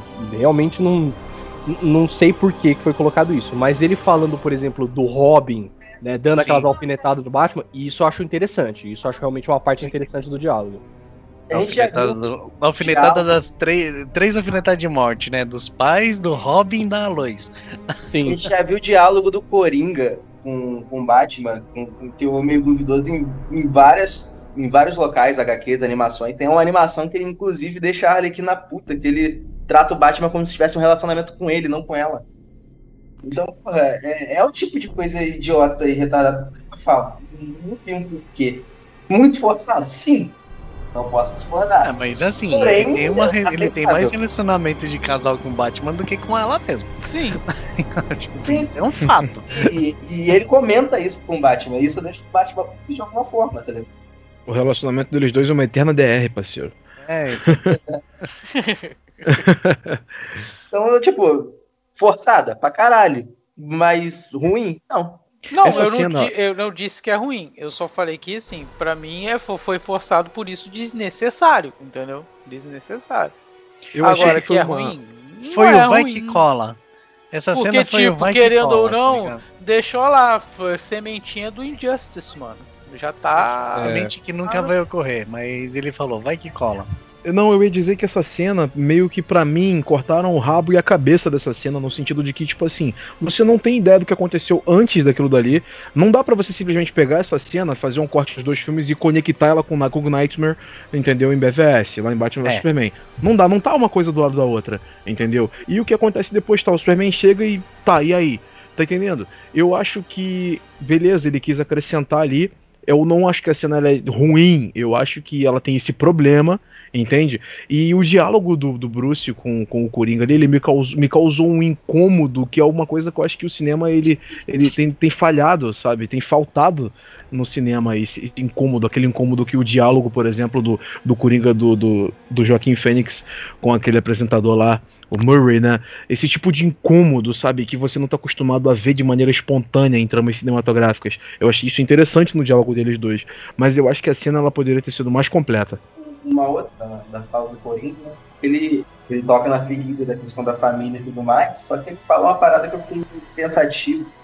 Que é, é algo parecido como quantos mundos o Bruce vai destruir. Dá a entender que eles tentaram essa, essa volta no tempo do Flash mais de uma vez, né? Como se ele estivesse no loop ali, né? Exatamente. E ele absorvendo todas essas perdas, todas essas mortes. E o que eu não consegui tancar de jeito nenhum foi o planeta pós-apocalíptico desértico, a, a Mera andando com dois galões d'água falando que vai solar o Superman. É, que os galão ela ia tomando assim, ó, tá ligado? Tá ligado? Dois galões d'água, mano. Ela ia solar o Superman. A Mera achando que o Superman era o Johnny Depp, né, cara? ah! Quem pegou, pegou. E, cara, assim, um, eu acho que um- o grande problema dessa cena do, do Nightmare pra mim é onde ela foi colocada no filme, sabe? Porque, que nem eu falei, foi uma cena, obviamente, pra um, pra um cliffhanger, né? Pra poder deixar aquele gostinho de quero mais. Só que, cara, colocar ela exatamente nos minutos finais do filme foi uma escolha muito estranha, sabe? Eu acho que se tivesse colocado ela um pouco pra trás ali, não sei, na hora que as caixas maternas explodiram lá e matou todo mundo, sabe?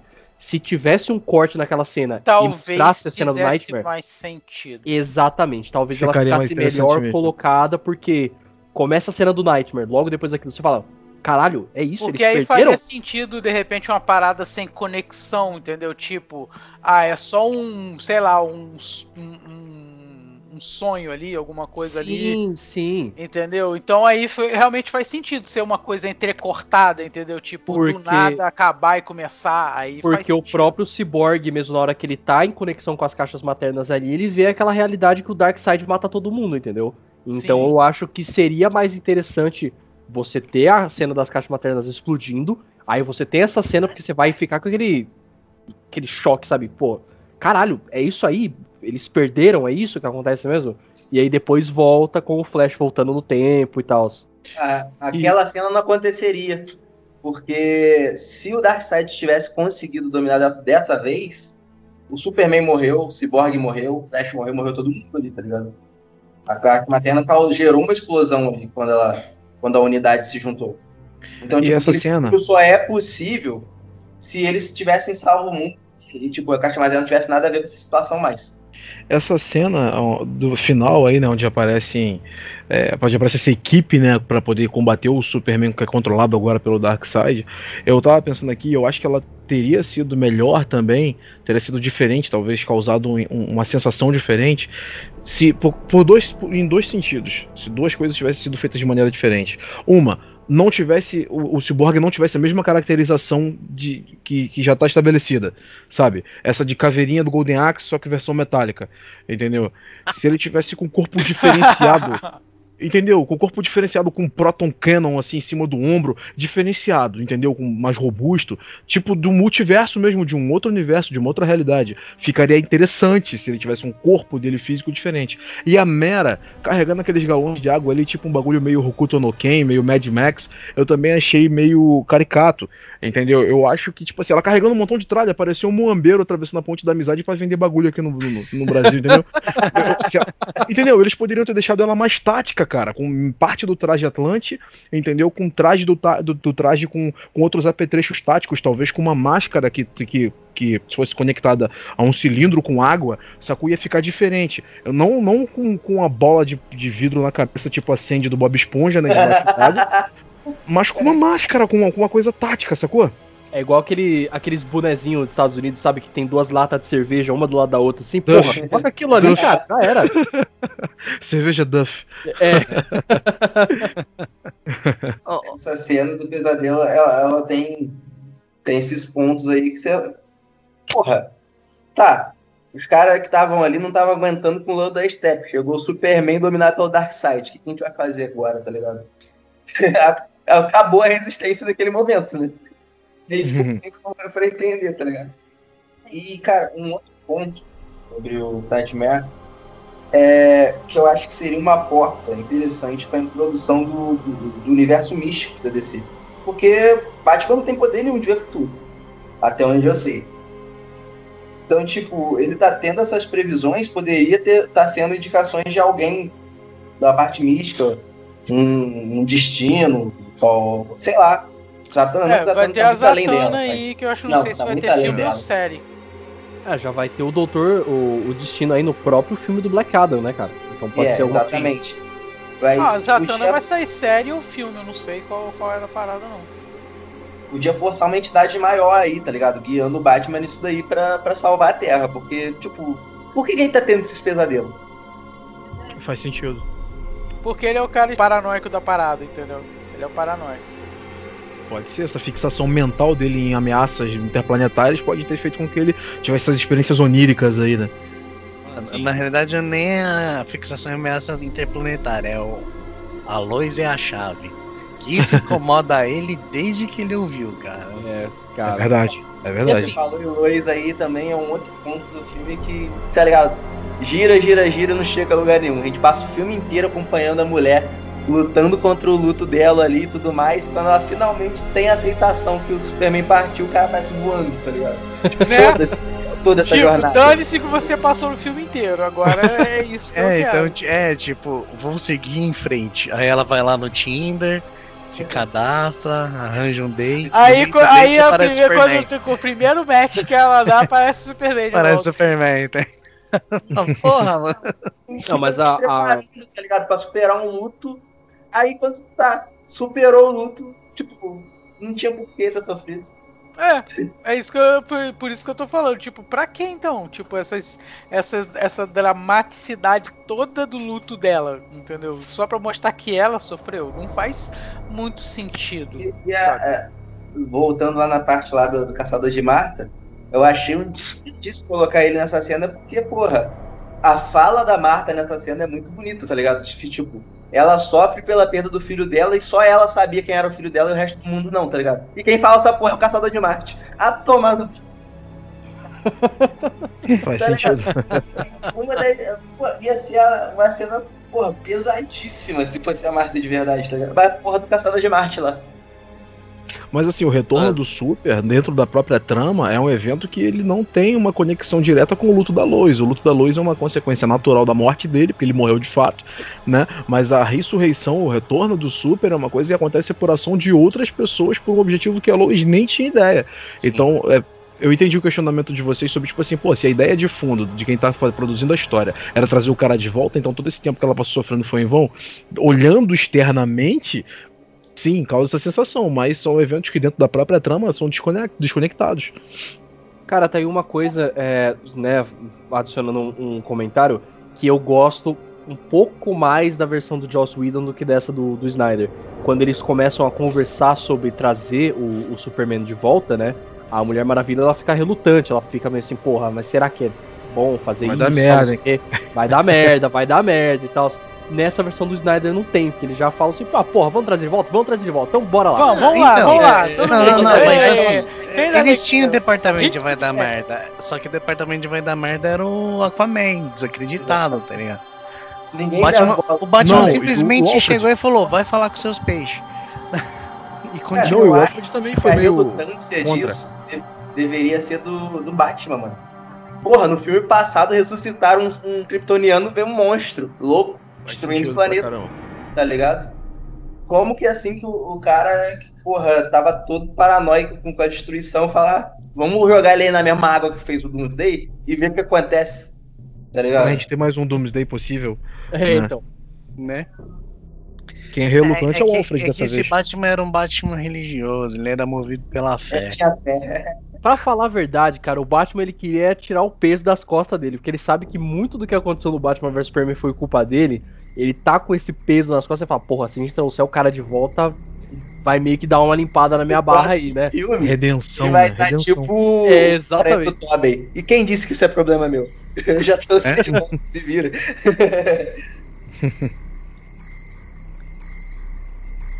Aí assim, é, a gente tava falando desse negócio do Lois e a chave, né? Eu queria comentar um pouco sobre o Flash também, que pra- pra mim, cara, o Flash. É, é que assim, no Liga da Justiça de 2017, você já tinha estabelecido, estabelecido, né? Mulher Maravilha, Batman, Superman. Nesse filme tinham que ser apresentados o Aquaman, o Flash e o Cyborg. Então a gente sabe que os três foram jogados simplesmente no filme. O Aquaman aqui ele foi um pouco mais fácil, porque ele já teve filme, né, e tal. Mas o Flash e o Cyborg foram O filme do Aquaman não foi mais. depois do. Depois da ameaça do Lobo da Steppe. Não, Então, cronologicamente foi. o filme do Aquaman foi depois. Exatamente. Só que o que acontece? Nesse filme aqui, quando, como lançou agora, né? A gente já tem o Não, filme não, do Aquaman, pera, então pera, a gente já pera. tem. Como, como ele é baseado num filme que sair, Ah, né? seria. Ele ia sair antes do filme do Aquaman, então o Aquaman foi jogado, cara. Não, sim. Ó, Não vem falando que foi Não, porque foi lançou agora que que tá explicado o rolê. Filme Não, não, não. O que eu tô falando é o seguinte. Ponto origem. É, exatamente. O, aqui, nesse filme, Snyder Cut tal, assim, o Aquaman ele acaba não sendo tão problema porque ele já foi apresentado melhor no filme. Já houve um filme dele. Que. Exatamente, já houve um filme dele, então a gente já tá mais acostumado com a figura do Aquaman. O que não acontece com o Flash com o Cyborg, que é o que eles foram bem melhor tratados aqui, sabe? Aí, o Flash, cara, eu, nossa, eu não suportava o Flash do Ezra Miller lá em 2017. Aqui eu já gosto do Conte. cara. Tipo, eu não sei se essa melhora do Flash ela acaba sendo por conta da duração do filme, né? Tem um tempo maior, assim, de um, uma trama mais pesada, então quando ele faz as piadas, acaba encaixando de uma maneira melhor. Ou É a se realmente o do desenvolvimento do cara ele acaba sendo melhor, porque, porra. Não, é a duração Vamos- do filme. É, por causa do filme mais longo, ele cai menos. É, e, e assim, porque, porra, vamos concordar, apesar do filme, né, ser divisível, assim, muitas pessoas gostarem, muitas pessoas não gostarem, a cena dele voltando no tempo é, é muito bonita, cara. Muito É, foda, não. muito foda. Tirando o fato Continuo dele correr falando como que se a fosse. porcaria da corrida dele. Era o que eu ia falar. Ele corre como se fosse feito de slime. Esse que é o problema. É, exatamente. Mas, Corre tirando o isso, Woody do Toy Story, mano. Aí 70 Todo milhões de CGI não poderia ter consertado essa porcaria dessa Cara, corrida. ele velho. corre como. eu- eu- ele deveria chamar o Tom Cruise pra ser o dublê do Flash. Colocava Pô, naquela roupa, ninguém ia perceber. Tá? Aí não depois sei só o que o fazia Snyder um queria passar com essa forma dele de correr, mas. Mano, só ia fazer uns face swap. Que daí você ia ver o melhor corrida estética de todos os tempos. Aí, só, só, só falando um pouquinho lá de novo da câmera lenta, os momentos em que ele deveria usar a câmera lenta com flash, com, com- são mais com flash, porque justamente é para denotar essa velocidade, entendeu? Aí você, pô, você usa a câmera lenta. Só que você já viu câmera lenta rodo no filme inteiro, então você já tá enjoado, cara. Quando você vê uma cena do flash, tipo assim, correndo em câmera lenta, já não Mas tem uma coisa que a gente tem- não pode deixar de ressaltar que, é, comparado em tudo que a gente viu sobre velocistas até agora em produções de séries, filmes e enfim, em geral, eu acho que assim, em termos de reproduzir visualmente a física de um velocista, né, o que ele causa na, na- no, no- no espaço, né, quando ele corre, eu acho que isso não foi representado melhor do que no, que no Snyder Cut em nenhum outro lugar, em nenhuma outra produção. Quando ele corre, você vê uma distorção do espaço ao redor dele. Entendeu? E eu li sobre isso lá atrás, em 2017. Parece que a Warner consultou aí os físicos, né, que eles consultam para poder produzir algumas coisas, e aquilo ali tem toda uma lógica quântica por trás. Isso é muito bacana, cara. Temos que admitir. Você comenta essa questão da lógica, a gente vê isso da forma mais clara quando ele salva a Iris. Ele não chega e pega ela de qualquer jeito. Senão, tá ligado o que aconteceria? Ela ia ser espedaçada ali, tá ligado? Ele, simples, ele, ele vai moldando o corpo dela pra uma, numa posição onde ela tá se, se protegendo e ele conduz ela pro chão, tá ligado? Ele não pega e salva ela. Mano, a melhor parte dessa cena é o meme que fizeram, que eles catam a salsicha e colocam na boca dela. Ah, cara, pô, ele, pô, ele pegando aquela salsichinha ali, cara, pra quê, cara? Pra que a salsichinha, Pra cara? cachorro. Para dar pro cachorro. Dá pro Não, cachorro. sei, pô, É. não, A entendi que salsicha- era, a era pro salsicha é cachorro. desculpa dele, tá? Eu só- Eu só tô zoando mesmo porque é meio, meio assim, muito. Meio cringe, né? É, tipo, sabe, muito bobinho, sabe? Mas ok, não, não, tô, não tô falando, criticando não, tá? Só tô achando, achei meio bobo, só isso, mas... É, e tem um detalhe ainda que é tipo assim, cara, você vê que ela não tem a expressão facial de alguém que acabou de enfiar o carro na traseira de um caminhão, né, bichão? Né? Ela Ah, tá tá. com expressões faciais ali pausadas, né? E aí ele vai manipulando ela como se fosse uma boneca. O, de- o Snyder ele se preocupou com, o deta com alguns detalhes, mas ele acabou deixando dar aquela escapada em outros, né? Ah, mano, até porque ninguém nunca viajou nessa velocidade, então é meio difícil prever o que acontece. É, esse it's lance true. também do. Da, da batida, né? Ela tá indo super devagar, vê um caminhão super devagar e o carro capota, explode. Era pra ela estar com uma puta careta já naquele momento Ah, ali. Porque ela, contar que é o seguinte, o caminhão, o cara, o, o motorista de do caminhão super irresponsável, né?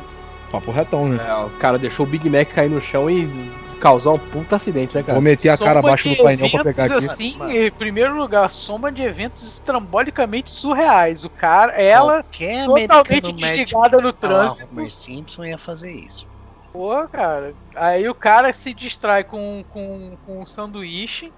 É, ao mesmo tempo em que ela está distraída com a música, ou seja, também tá errada porque ela tá Velho. distraída com a música e saindo com o carro.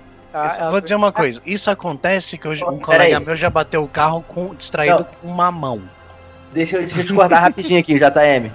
O Lucas foi atropelado por um trem. É, então. Que que Eu tá sei, falando? eu sei. Opa, temos A um gente, tomando a no gente grupo aí. fazia podcast junto quando ele foi atropelado.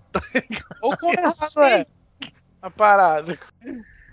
Não, mas tô falando, teve um colega meu que bateu o carro por causa de uma mão. Circunstâncias a mesma do sanduíche. Só que era uma mão. A mão caiu no chão. Se a minha A mão, mão cai caiu no também, chão, ele foi pegar uma mão, tá ligado? Você tá no trânsito, pô, é tudo bem. Uma coisa é você tá distraído com, sei lá, mas você não vai pegar um sanduíche. Você tá no trânsito, cara.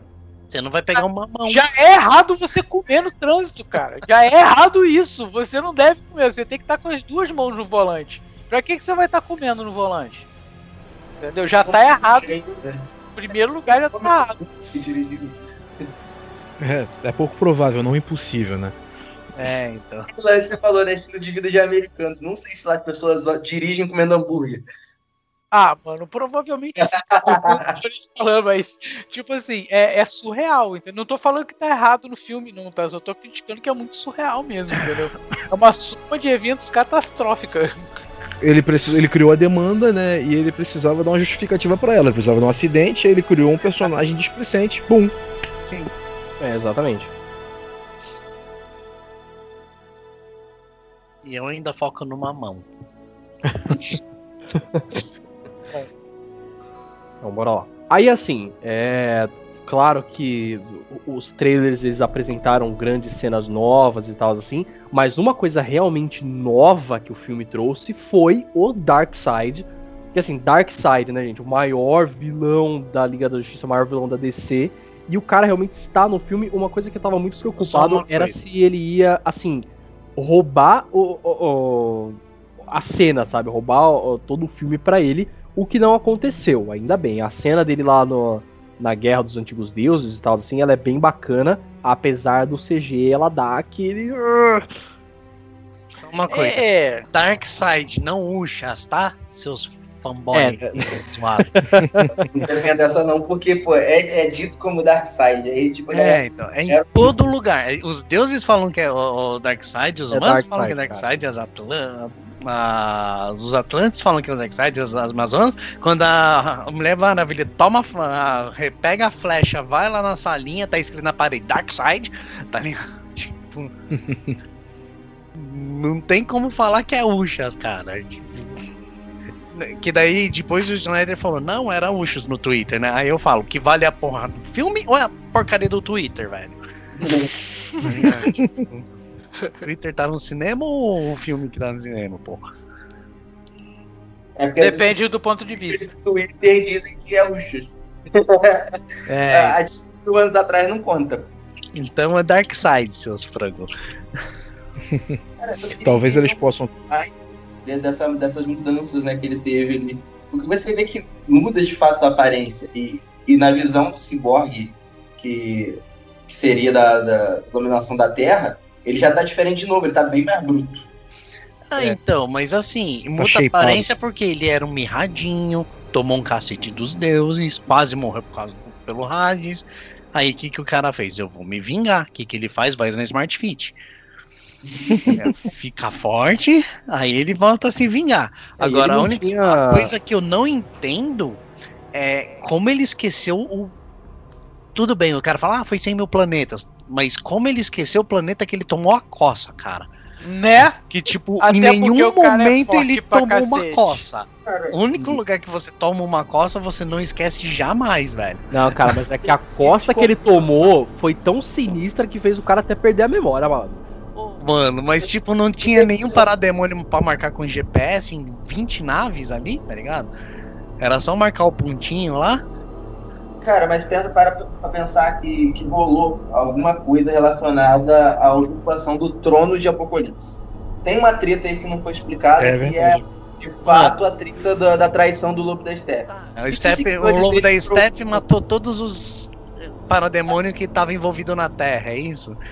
Tipo, Não, não o lobo da steppe, mas sei lá, quem tentou usurpar? A gente não sabe qual é a história. Esse que é o lance. É, houve alguma coisa relativa à usurpação do trono de lá, de Apocalipse. É, então. é, mas tem que co- contar direito, que não vai contar. Mas então, isso aí não pode ser uma menção indireta ao problema que o Ushas teve com o Drax, entendeu? Com, ao, ao problema que ele teve com o próprio irmão, visto que nessa invasão da Terra, que houve aí que ele tomou um, um sabão maneiro, né? Ele ainda era o Ushas, muito embora isso não, Não, seja. não era não. Não era não. Não, então, eu vou chegar nesse ponto. Talvez não chamaram ele de Ushas nessa parte no filme, porque isso demandaria explicar porque ele deixou de ser. Sim. Por que, Então que era era. e por que, que deixou de ser. A partir do entender? momento que você resolveu, preferiu não chamar pra não explicar, não era, cara. Mas e a falha poética? Não é não. Pô, mas aí, cara, a gente vai ter que considerar bastante coisa. Cara, nesse caso aí eu até, até concordo realmente com a, com a questão de falta de explicação por conta de falta de tempo mesmo, sabe? Não é nem passando pano pro Snyder nem Não era nada. a proposta inicial, talvez. É, exatamente, cara. É, cara. Porque tipo assim, você pra tem, eh, você tem o, o Dark Side, ele não é o centro do filme, sabe? A questão dele ter esquecido, né, entre aspas, a equação antivida na Terra, ela não é explicada Não. porque não é o centro do filme, entendeu? Era esquecido demandaria, não. É Isso ele não tinha achado, ele esqueceu Não. as caixas maternas.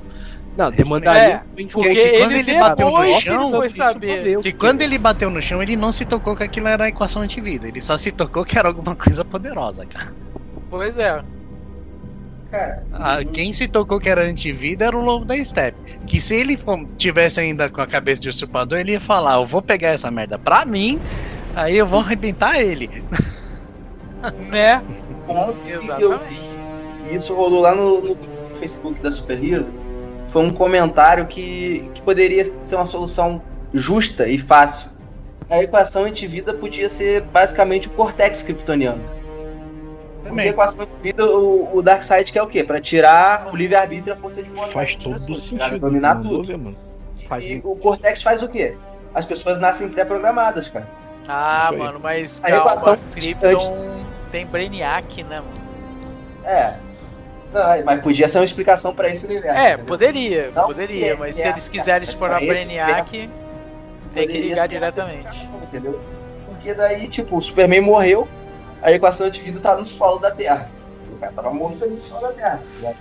Mas aí o foda é que teve a visão. A gente viu que é o mesmo desenhozinho, tá ligado? Então, tipo, ficou bem claro que foi a mesma parada do passado. Sim, foi a mesma parada, mas assim, ele não reconheceu a equação, ele reconheceu que era um negócio poderoso, mas não sabia o que, que era. E o que motivou ele a achar a Terra de novo foi por causa das três caixas maternas. Não foi nem a coça, foi as caixas maternas.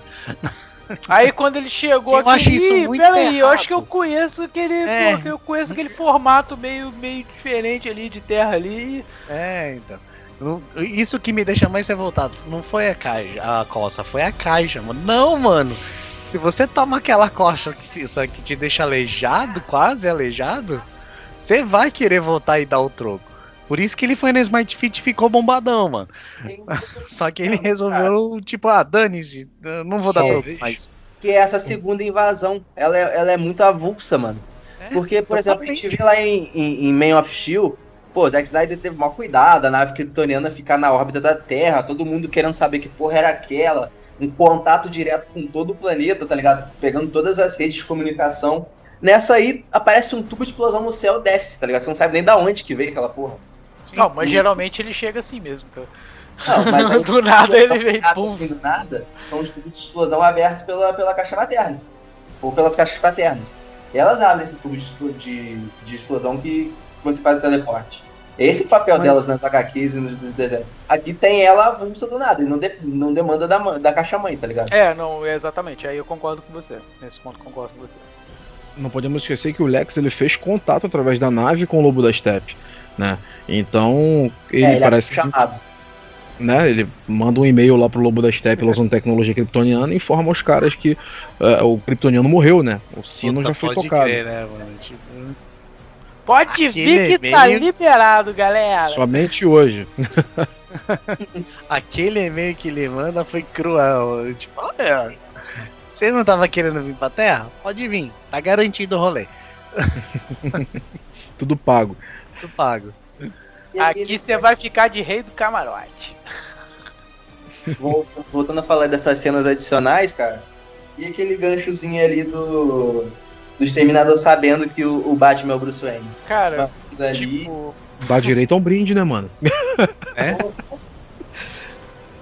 Eu acho que nós temos algo pra comemorar. Dá direito a um brinde, pô. O pessoal ficou especulando bastante também aquela questão da- das mulheres atrás deles serem amazonas desgarradas de tebice, né, tá ligado? acho difícil. Acho. Bom, não sei. Mas acho difícil. Não é impossível, mas eu acho que não rola não, hein? É pouco provável também, né? Tem Eu, que ser assim, muito. Essa parada, do, já que você levantou a cena do Exterminador, cara, foi só pra justificar, tipo assim, que eles estavam contratados também, cara. Porque, tipo, pô, o Lex Luthor. Mas Eu tenho a informação, Bruce Wayne é o Batman. Tipo, tá, beleza. Era Mais da metade da galera sabia que, metade, que o Batman era o Bruce Wayne, mas tudo bem, vamos lá. né? Todo mundo em Gotham finge que não sabe. O É, Alfred o pessoal uma, finge que uma não bonificação mensal pra todos os cidadãos, tá ligado? Pra ficar. Vai, vai no contra-cheque de todo mundo de Gotham lá, bonificação por ficar. por, por achar que o Batman não é o Batman. vestido de morcego. Ele tem carro tanque, tem avião, tem nave. Pode ser. Não, não é. Talvez- um detalhe que a gente não, não esteja considerando aí é que, malandramente, o Snyder ele pode ter feito tanto em Batman vs Superman quanto no Snyder Cut agora, é, feito desses filmes portas de entrada para vários outros filmes, entendeu? Onde ele foi deixando assim momentos específicos dele, desses dois aqui, é, como eu vou dizer assim, o que, né? Tipo assim, a dire o direcionamento do que vai acontecer em, em outras tramas, por exemplo. Essa questão envolvendo o Slade pode ser uma coisa só relativa a um filme solo do Bruce, do Batman, que, do, do Ben Affleck, né? Do Batfleck, Sim. que po- poderia rolar, entendeu? Visto Sim. que ele faz. Então, uma coisa que eu quero falar que eu gostei desse filme em relação aos outros, é muito importante frisar isso, é que pelo menos aqui ele não queimou pauta, tá ligado? Você pega Batman vs Superman, por exemplo, ele queima umas 10 pautas de histórias famosas de gibi. Sim. Ele queima umas 10 sagas de HQ ali. Aqui, pelo menos, ele se concentrou, não queimou. Se queimou, foi umas duas no máximo. Então Ah. tá bom. E Isso aí de, de, tipo, dele tá realmente preparando o terreno pra uma coisa maior, é até mesmo a questão do Nightmare, né, cara? Porque ele já falou em entrevistas e tal, assim, que a parte 2 da Liga da Justiça dele seria praticamente, sei lá, 80% só na realidade do Nightmare. É, essa realidade do Nightmare, ele só não quer colocar Injustice pra não dar problema, mano. É. Só não quer falar que é Injustice. Porque bem é, isso. Injustice, ele vai É chupar dele. Injustice todinho. Entendeu? Se ele for fazer, ele vai chupar Injustice todinho. Um Injustice do Snyder ficaria foda, cara. Demais. Gostaria disso. Ai, com quantas câmeras lentas mais eu teria que aguentar? Uma meia hora. A, a Wa- a Warner põe no contrato dele. Tipo, máximo 10 minutos de câmera lenta. Não, agora é o seguinte, agora o Snyder também pode ter comprado o passe livre dele pro universo Ah, também, né? Não comprou, cara, não comprou. É, eu, eu sinceramente não sei. Você não aprendeu nada com Batman, JR? Não, cara, não é questão de ser pouca fé, cara, porque uma coisa também, cara, uma coisa é cinema e outra coisa é internet, mano. Uma coisa é eu pegar e pegar um filme pagar ali, tipo assim, 5, 6 reais por um filme pra assistir ele 4 horas ali. Ok, beleza. Outra coisa é cinema, entendeu? Cinema é uma outra coisa. Então, sei lá.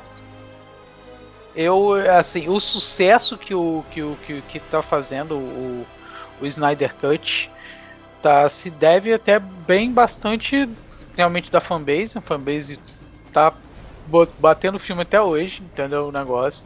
Mas também pela facilidade do acesso, cara. Acho que se fosse pro cinema, talvez não, não teria esse apego todo, talvez. né? Mas é aí que tá. Estão falando da mesma maneira que estavam falando sobre a morte do livro de papel, estão falando sobre a morte do cinema como nós o conhecemos. A pandemia, ela foi o pretexto perfeito. Não vamos assim, assim ser hipócritas, né? Digo nós fãs, né, do Snyder, dizer assim, não, o filme realmente aconteceu só por causa da campanha que foi feita. Foi também e inexoravelmente por ela, só que não somente, né? A pandemia foi o pretexto perfeito feito, né? Serviços de streaming, etc. Vamos admitir. Só que, velho, a tendência do momento é a tendência do momento. Nós não sabemos quando é que isso vai acabar, se vai acabar e, e, e acabando, se vai ser de fato. É, as coisas de fato vão voltar a ser absolutamente como eram antes. Tá entendendo? Tem casas de cinema aí, tem grandes nomes do cinema aí ao, ao Brasil afora fechando, entendeu? Por causa da pandemia. E esses estúdios, é, as casas de cinema, enfim, as salas de cinema, eles vão ter que se adaptar a essa nova realidade.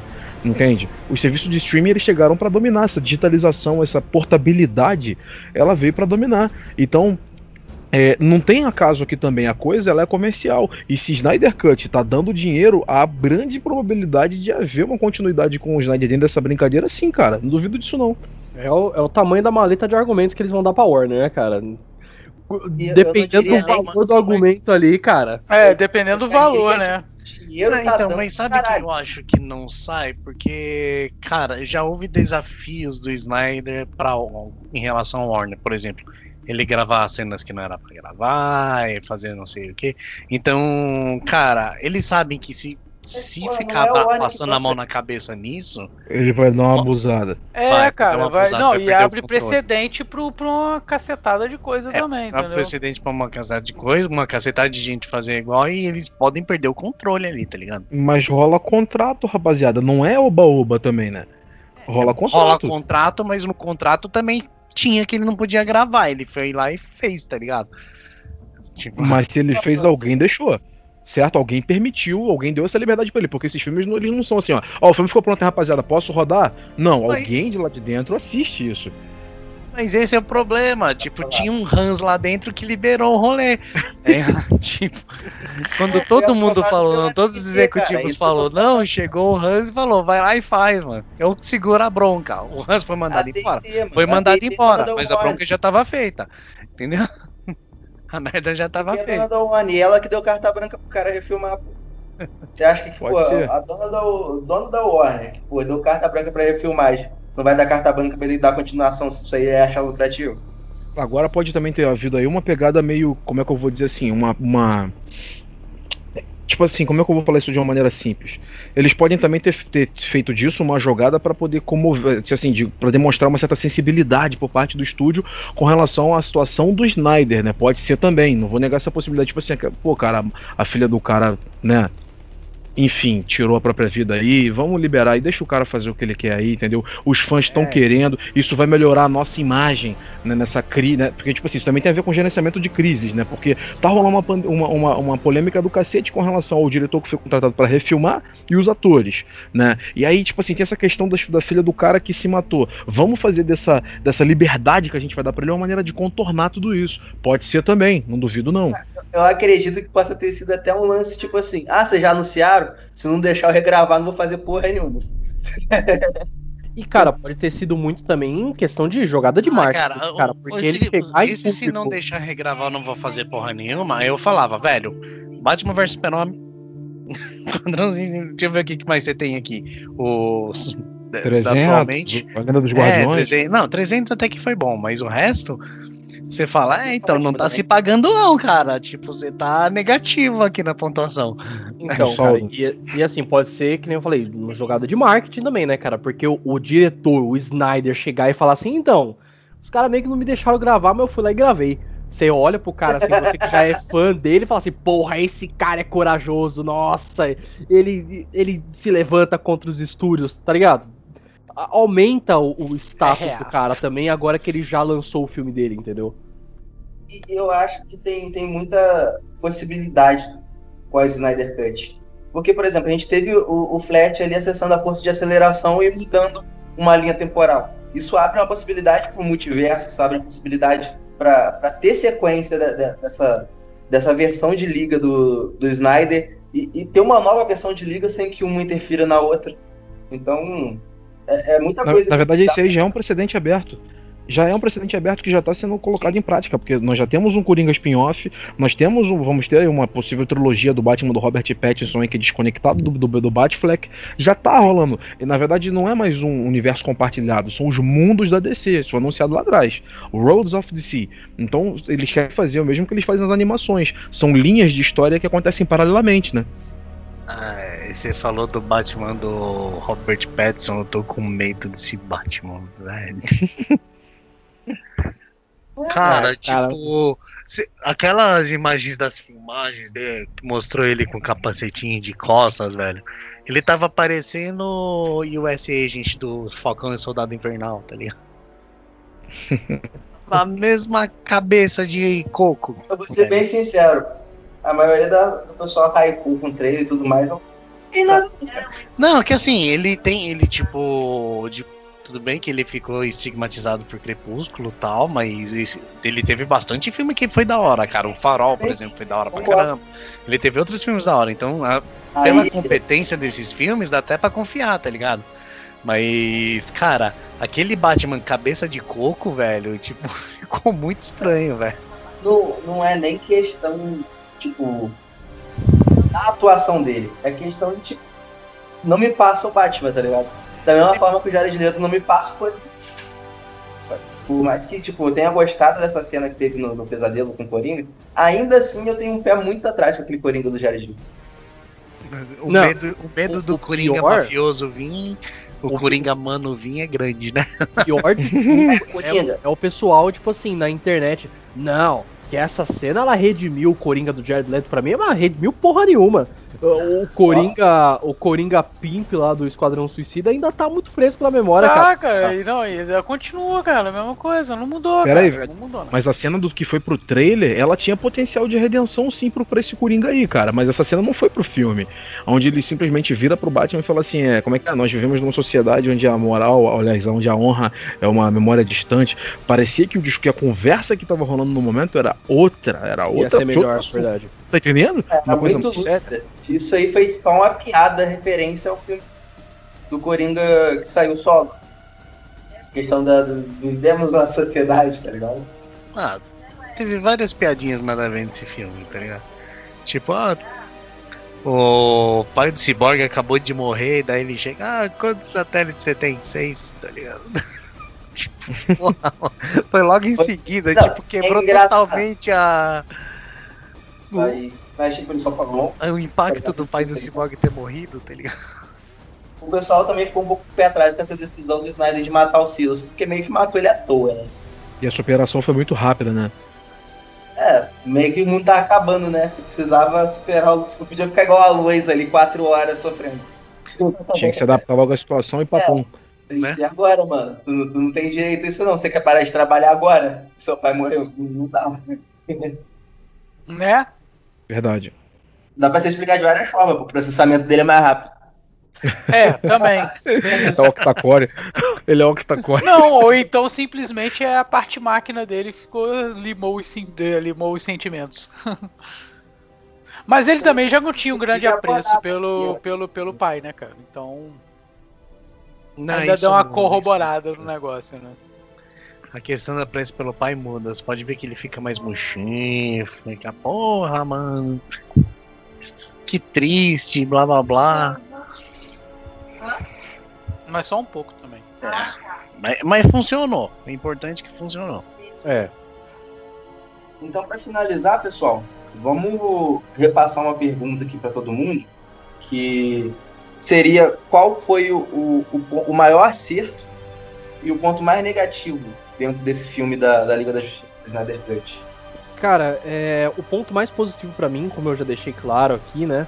É realmente o desenvolvimento dos personagens, sabe? Pra mim, tanto Flash quanto o Cyborg, eles tiveram realmente a redenção deles.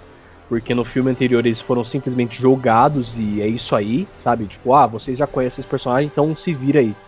E não só eles que tiveram arcos dramáticos incríveis, assim, cenas extremamente memoráveis, mas também os personagens que a gente já conhece, sabe, cara? O, a Mulher Maravilha, o Batman, eles foram consertados da sua maneira ali. Pra mim, o Superman, que, né, eu, eu sou muito fanboy do Superman, então o que o Snyder fez com o Superman realmente foi muito bonito. Então, pra mim, esse é o ponto mais positivo do filme. Ponto mais negativo, cara, pra mim foram as novas adições do filme mesmo. Caçador de Marte e cena do Nightmare. Cena do Nightmare eu gostei da estética, mas ela foi totalmente jogada pra mim.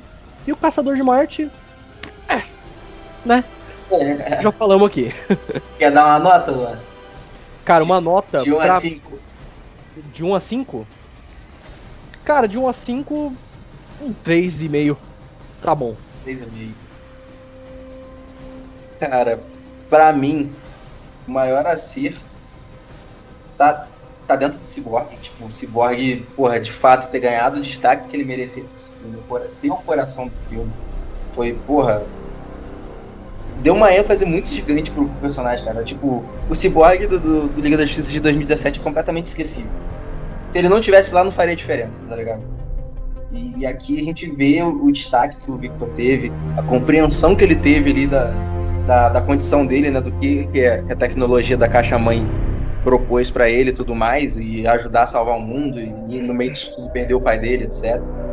A, as Amazonas, de fato, o Snyder consegue fazer com que você veja guerreiras, você veja, tipo, mulheres que são heroínas, mulheres que, que, lutam contra criaturas e, tipo, afrontam até Deus, assim, tipo, você consegue ver de verdade, não é aquela baboseira que, que a Paty faz de, tipo, poder do amor e como o JM mesmo disse, né, que parece uma batalha de rap, sei lá, esquisita.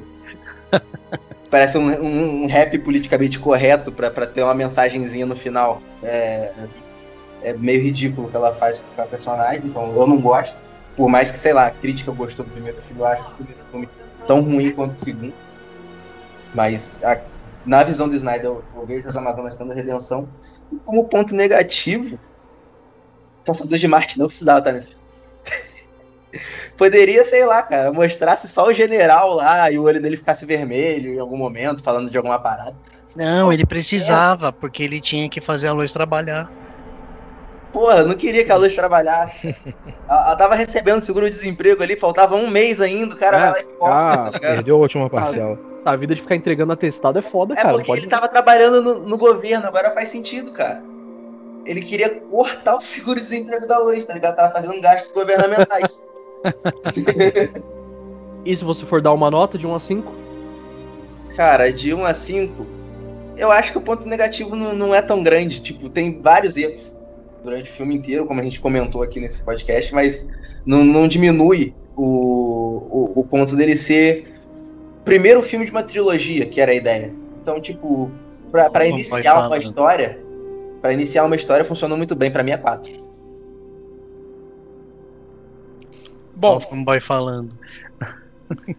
Meu ponto positivo, vou começar com um ponto positivo e nem vou falar muito porque na verdade o Hans acabou de roubar o único ponto positivo que eu achei do filme todo. tá?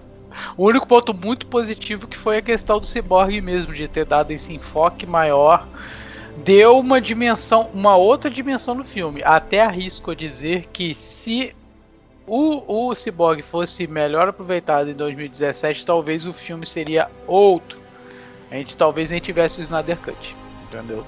Porém, ponto todavia, entretanto, eu acho que para pontuar pontos negativos fica complicado, entendeu? Mas uma coisa que me enjoou bastante no filme, além, foram duas coisas que me enjoaram bastante e uma coisa tá meio que ligada à outra, foi a duração extensa do filme e as câmeras lentas é, banalizadas, digamos assim. Entendeu? Esses para mim foram os pontos mais que mais me, me, me pegaram no filme mesmo. Entendeu? e o ponto positivo palavras, foi o único esse aí. Faço das suas palavras as minhas também, cara, porque isso me incomoda demais no filme. E se for dar uma nota de 1 a 5? Olha, gente, é... infelizmente eu não dou notas para as coisas, porque eu acho que você, para dar nota, você tem que ser crítico, você tem que entender, você tem que ser muito bom na coisa. Enrolação, Lucas. Nota. É, enrolação, eu não dou nota. Não dou, cara. Ah, Vocês sabem que eu não dou nota para nada. Vocês sabem que eu não dou nota, velho. Não sou professor para dar nota, velho. É. Fala assim, zero. Pronto, acabou, é só nota. não, não dou nota, gente. Vai, segue aí. É, é, é a nota por você não ter gostado. Pô, cara, mediante tudo que eu já falei no podcast, você já deve ter achado. Eu já deve ter, ter descoberto nota, mas. Menos não... 15, né? É porque é. nota, cara, é avaliar o, o, trabalho dos outros, cara. Eu não sou. Não, mas é avaliar no seu ponto cara. de vista. A pergunta é essa. Tá, e vamos lá. Então. Do seu ponto de vista? Então, botar um 1 aí. Um e meio, um e meio. Aí, pronto, já deu sua nota, tá vendo? Foi péssimo, foi Porque péssimo. vocês me forçaram, tá? A parte, parte positiva, ponto positivo desse filme foi. É, o que vocês falaram, que foi os personagens novos, hein, o trabalho novo que tiveram nos personagens. É, a questão do Cyborg que realmente mudou demais. O Flash tropicando menos, tropicando menos. Tipo, isso ajudou pra caramba. Cara, um ponto negativo do negócio é o filme ter existido. Opa! Mamilos, tá ligado? Mamilos. Não, na realidade eu acho que Ele o. tá sendo controlado pelo Darkseid, desconsiderem. É, então. o... Acho que o que mais incomodou, assim, que eu acho que deve ser um ponto negativo, foi essa, aquelas cenas extras do. Do sonho. Do Nightmare, né? Do pesadelo. Aquilo me incomodou de um jeito, assim, absurdo, cara. Eu acho que se tivesse tirado elas, ficaria muito melhor esse filme. Melhoraria, tipo, 500%. Aí do o Nightmare no, no, no geral ou só a, a cena final? Ah, o Nightmare no geral, cara. Tipo assim, a única coisa que eu achei da hora do Nightmare foi o Superman chegando, aqueles olhos vermelhos brilhando, falando, vou meter porrada em todo mundo. Mas tirando essa Eu parte sou, do eu Nightmare. sou o único aqui no, no, no episódio que chama de que Nightmare, que é o nome exato. Mas no Nightmare, as- ele por em si mesmo, tipo, eu não curti, tá ligado? Achei muito zoado. E a nota já tem. A nota. Cara, eu estou tentado entre um 3 e um 2,5 ali, tá ligado? Eu vou pra um 3, vai. Pra um 3 pra manter uma média. Bem ali, ó. 50%. Um pouquinho acima de 50%. Superou algumas expectativas, tá bom. Poxa, pela primeira vez eu ouvi alguém falando que superou a expectativa. Eu, assim, a expectativa em cima do Jaws, do filme do Jaws, era óbvio. E, meu, você tem que cagar muito pra fazer um filme pior que aquele. Mas eu achei que seria pior do que foi, entendeu? Ah, é por isso que não superou minha expectativa. Eu espe- Eu esperava que pelo menos ele conseguisse fazer uma merda pior do que foi, entendeu? Eu já esperava isso, então não superou minha expectativa. Ele atendeu a expectativa, aí já é outra Então, mas coisa. você achou que era uma merda pior do que foi. Eu achei que a qualidade do filme ia ser menor do que foi. foi, foi ao contrário, a expectativa desceu. Era, era pra descer o rolê. Então, né, eu sou o, o famigerado suspeito pra falar, né, cara?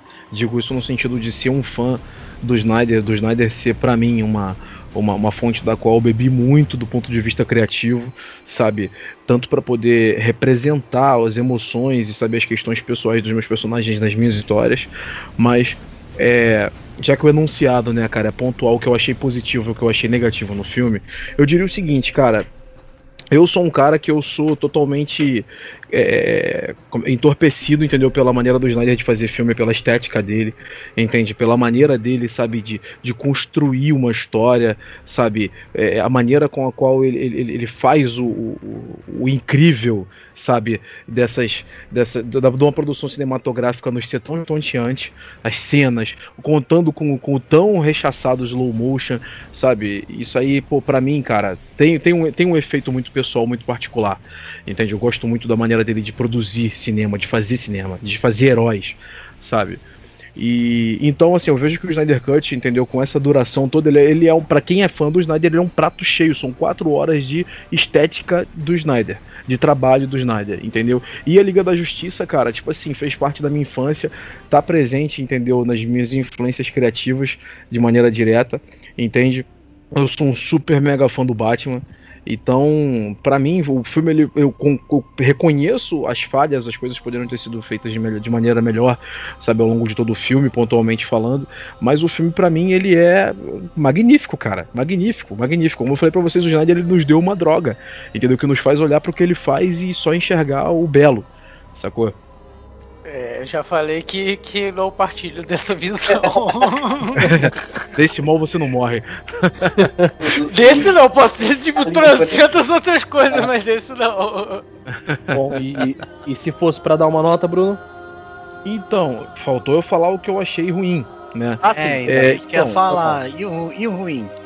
Então, eu acho que a trilha sonora, cara, junto com essa, essa prévia deformada que o filme de 2017 representa, acabam atenuando, diminuindo a magnitude do filme desse ano, do Snyder Cut, entendeu? Essas, esses dois detalhes juntos, essa trilha sonora que eu achei um pouco repetitiva, sacou?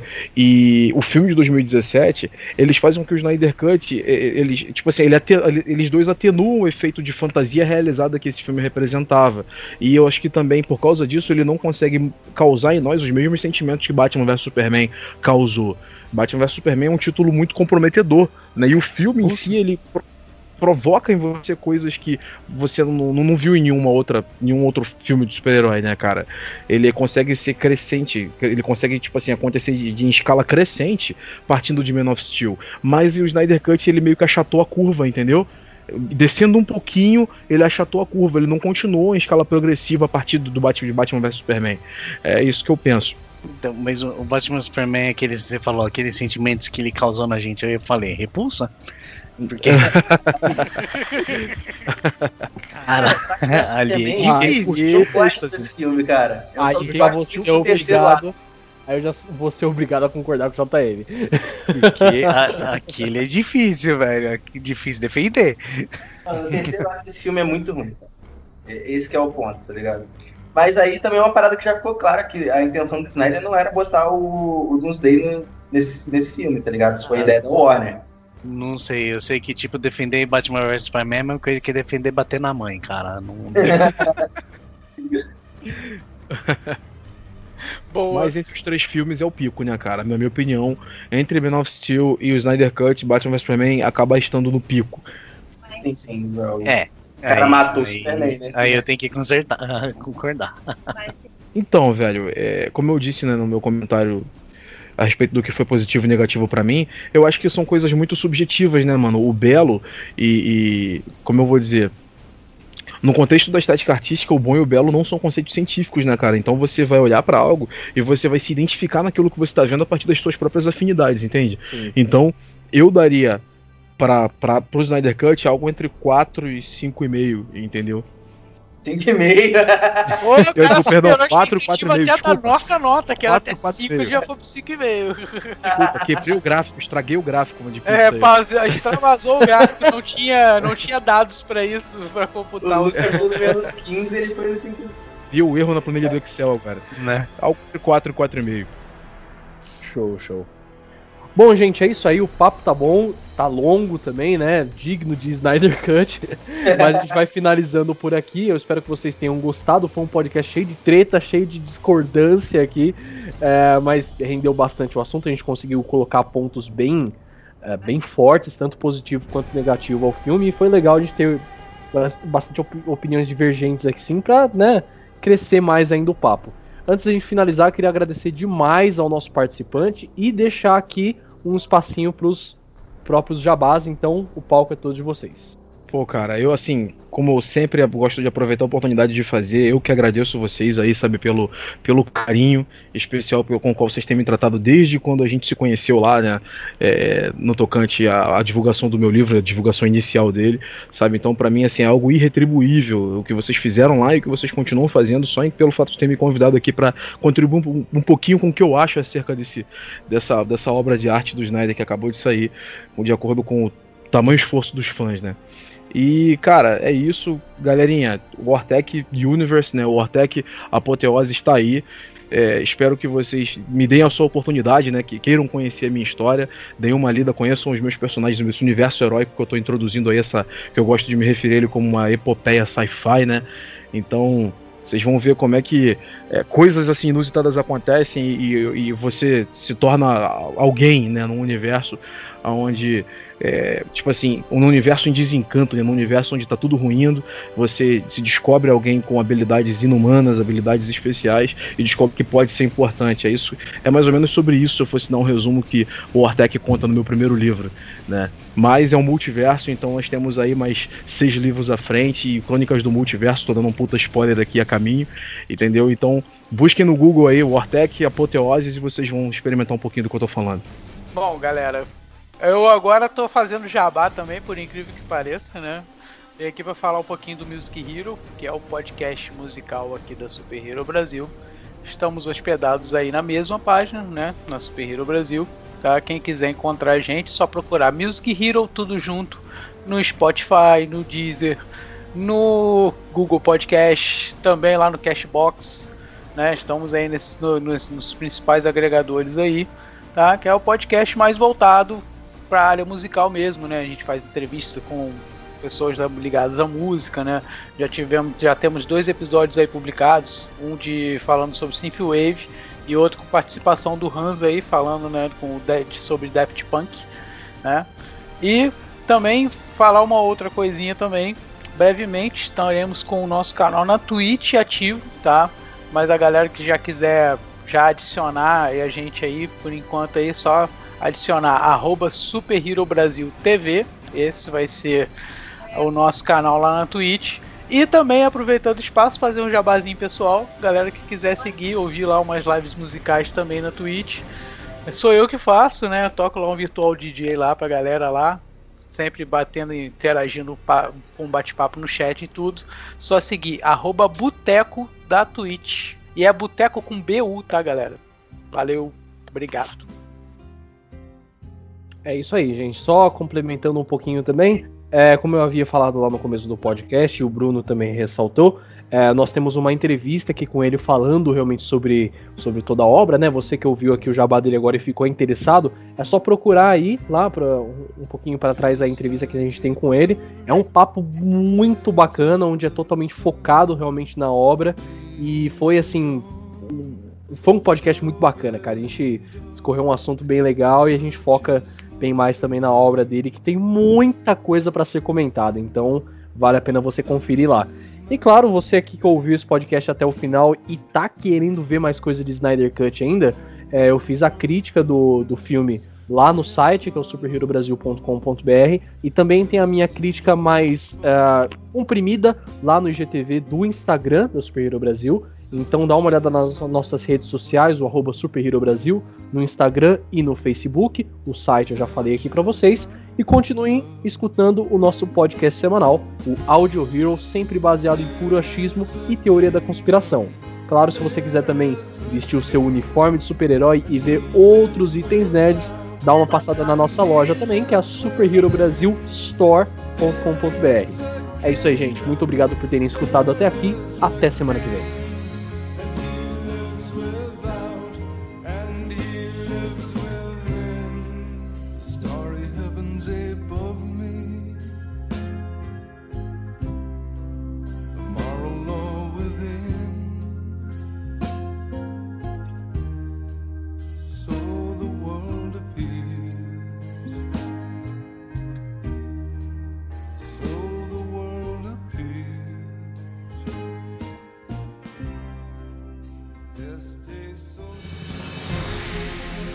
E se você quiser ver mais conteúdo como esse aqui, é só você acessar as nossas redes sociais Super Hero Brasil, tanto no Facebook quanto no Instagram, e também dar uma olhada no nosso site superherobrasil.com.br. Dá uma passada lá, tenho certeza que você vai gostar muito.